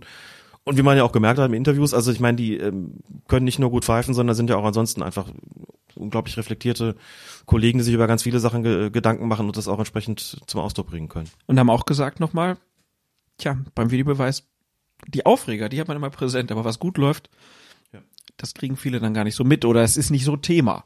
Und da ist die Schiedsrichterperspektive dann eben doch auch eine andere. Das ist ja bei Wie bei Mike letzte Woche auch, ne, der gesagt hat, naja, als Schiedsrichter auf dem Platz würde ich es mir manchmal schon wünschen. Genau. Das ist ja in vor VAR-Zeiten auch nicht anders gewesen, dass du denkst, oh meine Güte, also dieses, das, das Bild, das irgendwie von Schiedsrichtern in der Öffentlichkeit existiert, ist eben teilweise auch ein äh, völlig überzeichnetes, weil die Negativbeispiele und Negativleistungen dann hervorgehoben werden und wenige Leute sagen, guck mal, wie viele, bei wie vielen Spielen es wirklich einfach gut gelaufen ist und mhm. das Gefühl, da sind lauter Nullen, die da auf dem Platz laufen, das ist ja nun nicht der Fall. Das kann ich ja nur gerade aus der Beobachtertätigkeit auch entsprechend berichten. Also guck ja jetzt viel Jugendbundesliga und da sind sehr viele sehr vielversprechende, ja, kann man noch Talente sagen, also die pfeifen auch schon auch schon sehr reif, aber eben mit Anfang 20 ist der Begriff Talent vielleicht dann doch noch äh, auch noch äh, angebracht. Also da habe ich schon schon gute Hoffnung, dass das das Fördersystem da auch wirklich greift, dass dessen Fortschritte ich ja auch mitverfolgen durfte bei uns im Landesverband, also im Mittelrhein ähm, ich noch weiß, also ich habe keine schlechte Ausbildung genossen, gewiss nicht, aber wenn ich sehe, was heute, wir haben auch davon erzählt, dieses ganze Coaching-System, das, daran nehme ich ja auch als Coach dann eben teil, siehst, was man da heute machen kann, auch mit verbesserten technischen Möglichkeiten. Ich meine, also ich glaube, das erste Spiel wo ich mich mal pfeifen sehen habe auf Video, das ja. war nach meinem letzten Oberliga-Einsatz, ja. ähm, weil ich das damals äh, die Aufzeichnung geschenkt bekommen habe und heute hast du ganz regulär über irgendwelche Portale die Möglichkeit, dir das runterzuladen, einfach auch zu gucken und das, das Feintuning, was man da mit den Schiedsrichtern auch macht, ähm, das ist, führt halt einfach auch ähm, dazu, dass, dass man sie ständig verbessern kann und das auch unmittelbare Auswirkungen hat auf ihre Leistung. Ja, ist schon super, ne, dass das eigentlich so einfach geht, dass man Kameras überall hinstellen kann und man sich dann filmen kann und dann vielleicht auch sieht, oh Gott, so sehe ich da aus oder äh, das mache ich da, das ist meine Körperhaltung oder so. Ähm, ist eigentlich ganz gut. Gibt's auch, ne, jetzt mal aus beruflicher Perspektive, ich würde das zum Beispiel bei mir äh, auch gerne an der Schule machen, ist aber aus äh, datenschutzrechtlichen Gründen ganz schwierig. Mhm. Ne? Aber wäre natürlich super, wenn man sich einfach so filmen könnte. Gibt auch viele, die das dann einfach machen. Ähm, aber darf man gar nicht so einfach. Aber dann, dass man da einfach dann mal sich so sieht, wie man denn gerade von der Körpersprache her wirkt, ist das, äh, glaube ich, mega hilfreich. Nichts ersetzt das. Das ist für die Schiedsrichter auch wirklich für ihr, für ihren, für ihr Hobby lebenswichtig, das wirklich mal zu sehen. Und das ist zumindest bei den Coachings, die ich mache, immer auch ein Schwerpunktbereich, so dieses, dieses Körpersprache-Ding. Also einfach nur mal so ein, weil man eben an den Details arbeiten kann, nur mal so ein x-beliebiges Beispiel. Schiedsrichter ermahnt oder holt Spieler zu sich, um ihn zu ermahnen. Dann guckt man erstmal darauf, wie macht er das denn? Also mhm. die Gesten zu zurückhaltend, sind sie zu herrisch, sind sie angemessen? Wie organisiert er sich das eigentlich überhaupt, zu diesem, mit diesem Spieler zu sprechen? Und der Spieler beugt sich runter, um sich die Stutzen hochzuziehen, während der Schiedsrichter gerade mit ihm sprechen will. Dann über darüber mal zu reden, pass auf, du kannst nicht mit dem reden, vielleicht runtergucken oder einfach weiterreden. Wenn der gerade runtergreift, um sich die Stutzen hochzuziehen, das ist damit der dich nicht anguckt. So, da muss man überlegen, dass man dem sagt, hier oben spielt die Musik. So, da können sie gleich machen, was sie da haben. Jetzt reden wir erstmal kurz miteinander. So, dass du dessen Aufmerksamkeit auch sofort, dass sofort diese, diese Flause da unterbindest und dir ist sicher ist, dass der dir auch zuhört. So. Und dann so macht man das und wenn du da einfach weiterredest, dann verpufft die Ermahnung, es hat einfach keinen Sinn. Klar. Musst du anders lösen beispielsweise. Oder im läuferischen Bereich mal halt mal sagt, okay, guck doch mal, wie die spielen. So, du siehst irgendwie die einen bauen immer hinten rum auf, da, da kippt dann der Sechser ab, holt sich den Ball, verteilt er nach außen. Was heißt das für dich sozusagen für deine, für dein, für dein Positionsspiel? Oder du siehst, die spielen über die Außen und da kommt dann irgendwie der lange Diagonalflugball zur Mittelfeldüberbrückung. Wenn du weißt, dass die so spielen, dann weißt du, wenn die Nummer zwei in der rechten Viererkette den Ball hat, dann kannst du schon mal anfangen loszulaufen. Nicht gucken, was macht der, sondern lauf schon mal los. Der Ball ist immer schneller als du. Wenn du erst los, losläufst und siehst, oh, da kommt ein langer Ball, hast du 30 Meter Rückstand. Renn schon mal los. So, und dann Mhm. das zu zeigen, sag, guck mal, bring dich gleich in Position, dann bist du schon wieder vorne, wenn die Musik da ankommt. Also auch an der Antizipation zu, zu arbeiten. Das ist, das sind Dinge, die wichtig sind und die kann man halt in solchen, in solchen Videos halt gestalten. Das ist genau das, was beim Coaching auch eine Rolle spielt. Interessant fand ich auch mal zu hören von Schiedsrichtern, wie sie denn die neuen Regeln so erleben. Ne? Also halt auch ja auf einem bestimmten Niveau und das war ja sehr positiv. Das war sehr positiv. Ich habe ja auch erzählt, das ist äh, etwas, das ich mir auch immer, woraus ich mir immer so ein bisschen so ein, nee, kein Spaß mache, das ist falsch formuliert. Was mir wichtig ist, vor den Spielen anzusprechen, wenn ich in der Jugend-Bundesliga beobachte, gib mir mal so ein Feedback, wie ihr damit klargekommen seid. Interessiert mich einfach, weil so viele auch gewesen sind. Und interessanterweise kommt häufig das Ding mit der Auswechslung. Da hatten die beiden jetzt gesagt, damit haben wir eigentlich keine Probleme. Gibt durchaus Kollegen von ihnen, die sagen, wir haben keine Nummerntafeln in der Jugendbundesliga. Viele haben auch keine Headsets übrigens, sondern aber die Funkfahren schon, aber sagen halt, wir wissen gar nicht, wer raus muss. So, Steht dann einer, der kommt gleich rein, den hat mein Assistent auch schon notiert, aber gerade ohne Headset, woher soll ich wissen, dass die Nummer sieben rausgeht? Das weiß ich ja nicht. So, und dann muss ich gucken, wer setzt sich in Bewegung und dann kann es eben passieren, ich gucke erst in die falsche Richtung und plötzlich hat sich einer in Bewegung gesetzt Richtung Mittellinie, wo es dann für mich auch zu spät ist, dem zu sagen, du gehst woanders raus, dann da hat er schon einen Meter zurückgelegt. Das ist manchmal nicht ganz einfach und nimmt uns auch so ein bisschen die Ruhepause, die man normalerweise hat bei einer, bei einer Auswechslung, die wir vorher hatten, dass einfach mal durchschnaufen kann. Das macht der Assistent. Wir haben jetzt gerade mal Zeit, uns kurz so, so ein bisschen zu beruhigen und da müssen wir jetzt auch sozusagen auf ähm, in Hab-Acht-Stellung sein, was da gerade passiert. Auch nicht immer ganz einfach, aber sie sagen halt so, das ist für sie was Positives, das ihre Arbeit erleichtert. Du hast so ein Feedback finde ich auch immer ganz wichtig, immer mal zu hören, wie kommen denn die Schiedsrichter im Amateurbereich eigentlich damit klar? Ja, war auch gut, wie sie reagiert haben, als du von der Gewalt im Amateurfußball zu den Regeln wieder gewechselt bist. Das war ein bisschen ein harter Bruch. da selber gesehen, als ich auf meinen Zettel geguckt habe, was würde ich gerne noch ansprechen, dachte ich mir so, wie moderiere ich das denn jetzt über? Und dann halt ja irgendwie, Ja, aber ich fand das sehr gut. Hat auch gemerkt, dass ihr eine gute Ebene hattet ähm, in dem Gespräch. Ja, was Sie über Gewalt im Fußball gesagt haben, das ist ja auch ein Thema, was uns in der vorletzten Episode ganz ausführlich äh, beschäftigt hat. Und es gibt jetzt noch mal eine ganz interessante Doku, die wir auch gerne verlinken, ist von diesem ähm, Jugendangebot der öffentlich-rechtlichen Funk, heißt es. Ähm, da gibt's ein Format, ich habe es fälschlicherweise Y-Kollektiv genannt, aber sie nennen sich wohl Y-Kollektiv. So hast du es mir jetzt erklärt. so wurde mir das gesagt von jemandem, der es wissen muss, weil er für Funk arbeitet. Also finde ich ganz, Jetzt just in Sindelfing, ich sagte Y-Kollektiv und dachte schon, okay, der Name ist ein bisschen unsexy ausgesprochen. Wahrscheinlich er sagte Y-Kollektiv. warum heißt es dann nicht Y-Collective, sondern es ist so ein Mischmasch aus Englisch und Deutsch. Jo. Es ist wie die Köln Triangle. Ja, why not? Gibt's ein, so ein Glashochhaus in Köln, das heißt nicht Cologne Triangle oder Köln Triangle, sondern es heißt Köln Triangle. Und Triangle. Versteht auch keiner. Naja, auf jeden Fall, die haben auch mal ein paar Schiedsrichter begleitet. Einer, der so einen Vorfall in Berlin hatte, ähm, wo er erlebt hat, dass er, nee, beide hatten das ja, ne? Beide hatten einen Vorfall erlebt, ähm, wie sie angegriffen wurden. Einen haben sie dann bei einem anderen Spiel dann begleitet, wo man auch gemerkt hat, den Leuten ist es auch komplett egal, dass da gefilmt wird. Sind da schon ordentlich abgegangen. Viertelstunde, glaube ich, oder 18 Minuten der Film, ähm, hat auch nochmal ganz gute Einblicke gegeben. Den verlinken wir auch nochmal. Und dann haben wir eben gerade noch ähm, die traurige Meldung bekommen, dass Hans Tilkowski gestorben ist. Hans Tilkowski, ehemaliger Torwart von Borussia Dortmund und der Fußballnationalmannschaft, der ähm, ja das berühmteste Nicht-Tor der Fußballgeschichte kassiert hat. Ähm, Holger Gerz, Journalist von der Süddeutschen Zeitung, twitterte vorhin Wembley. Am Telefon kündigte Hans Tilkowski an, ich sag immer am Anfang eines Gesprächs, Der Ball war nicht drin, dann ist das Thema durch. Und Gerz schreibt dann weiter, das Interview fand dann statt im Café Viaka in Herne. Als erstes sagte Tilkowski, der Ball war nicht drin. Da war das Thema durch. Ja, möge er in Frieden ruhen.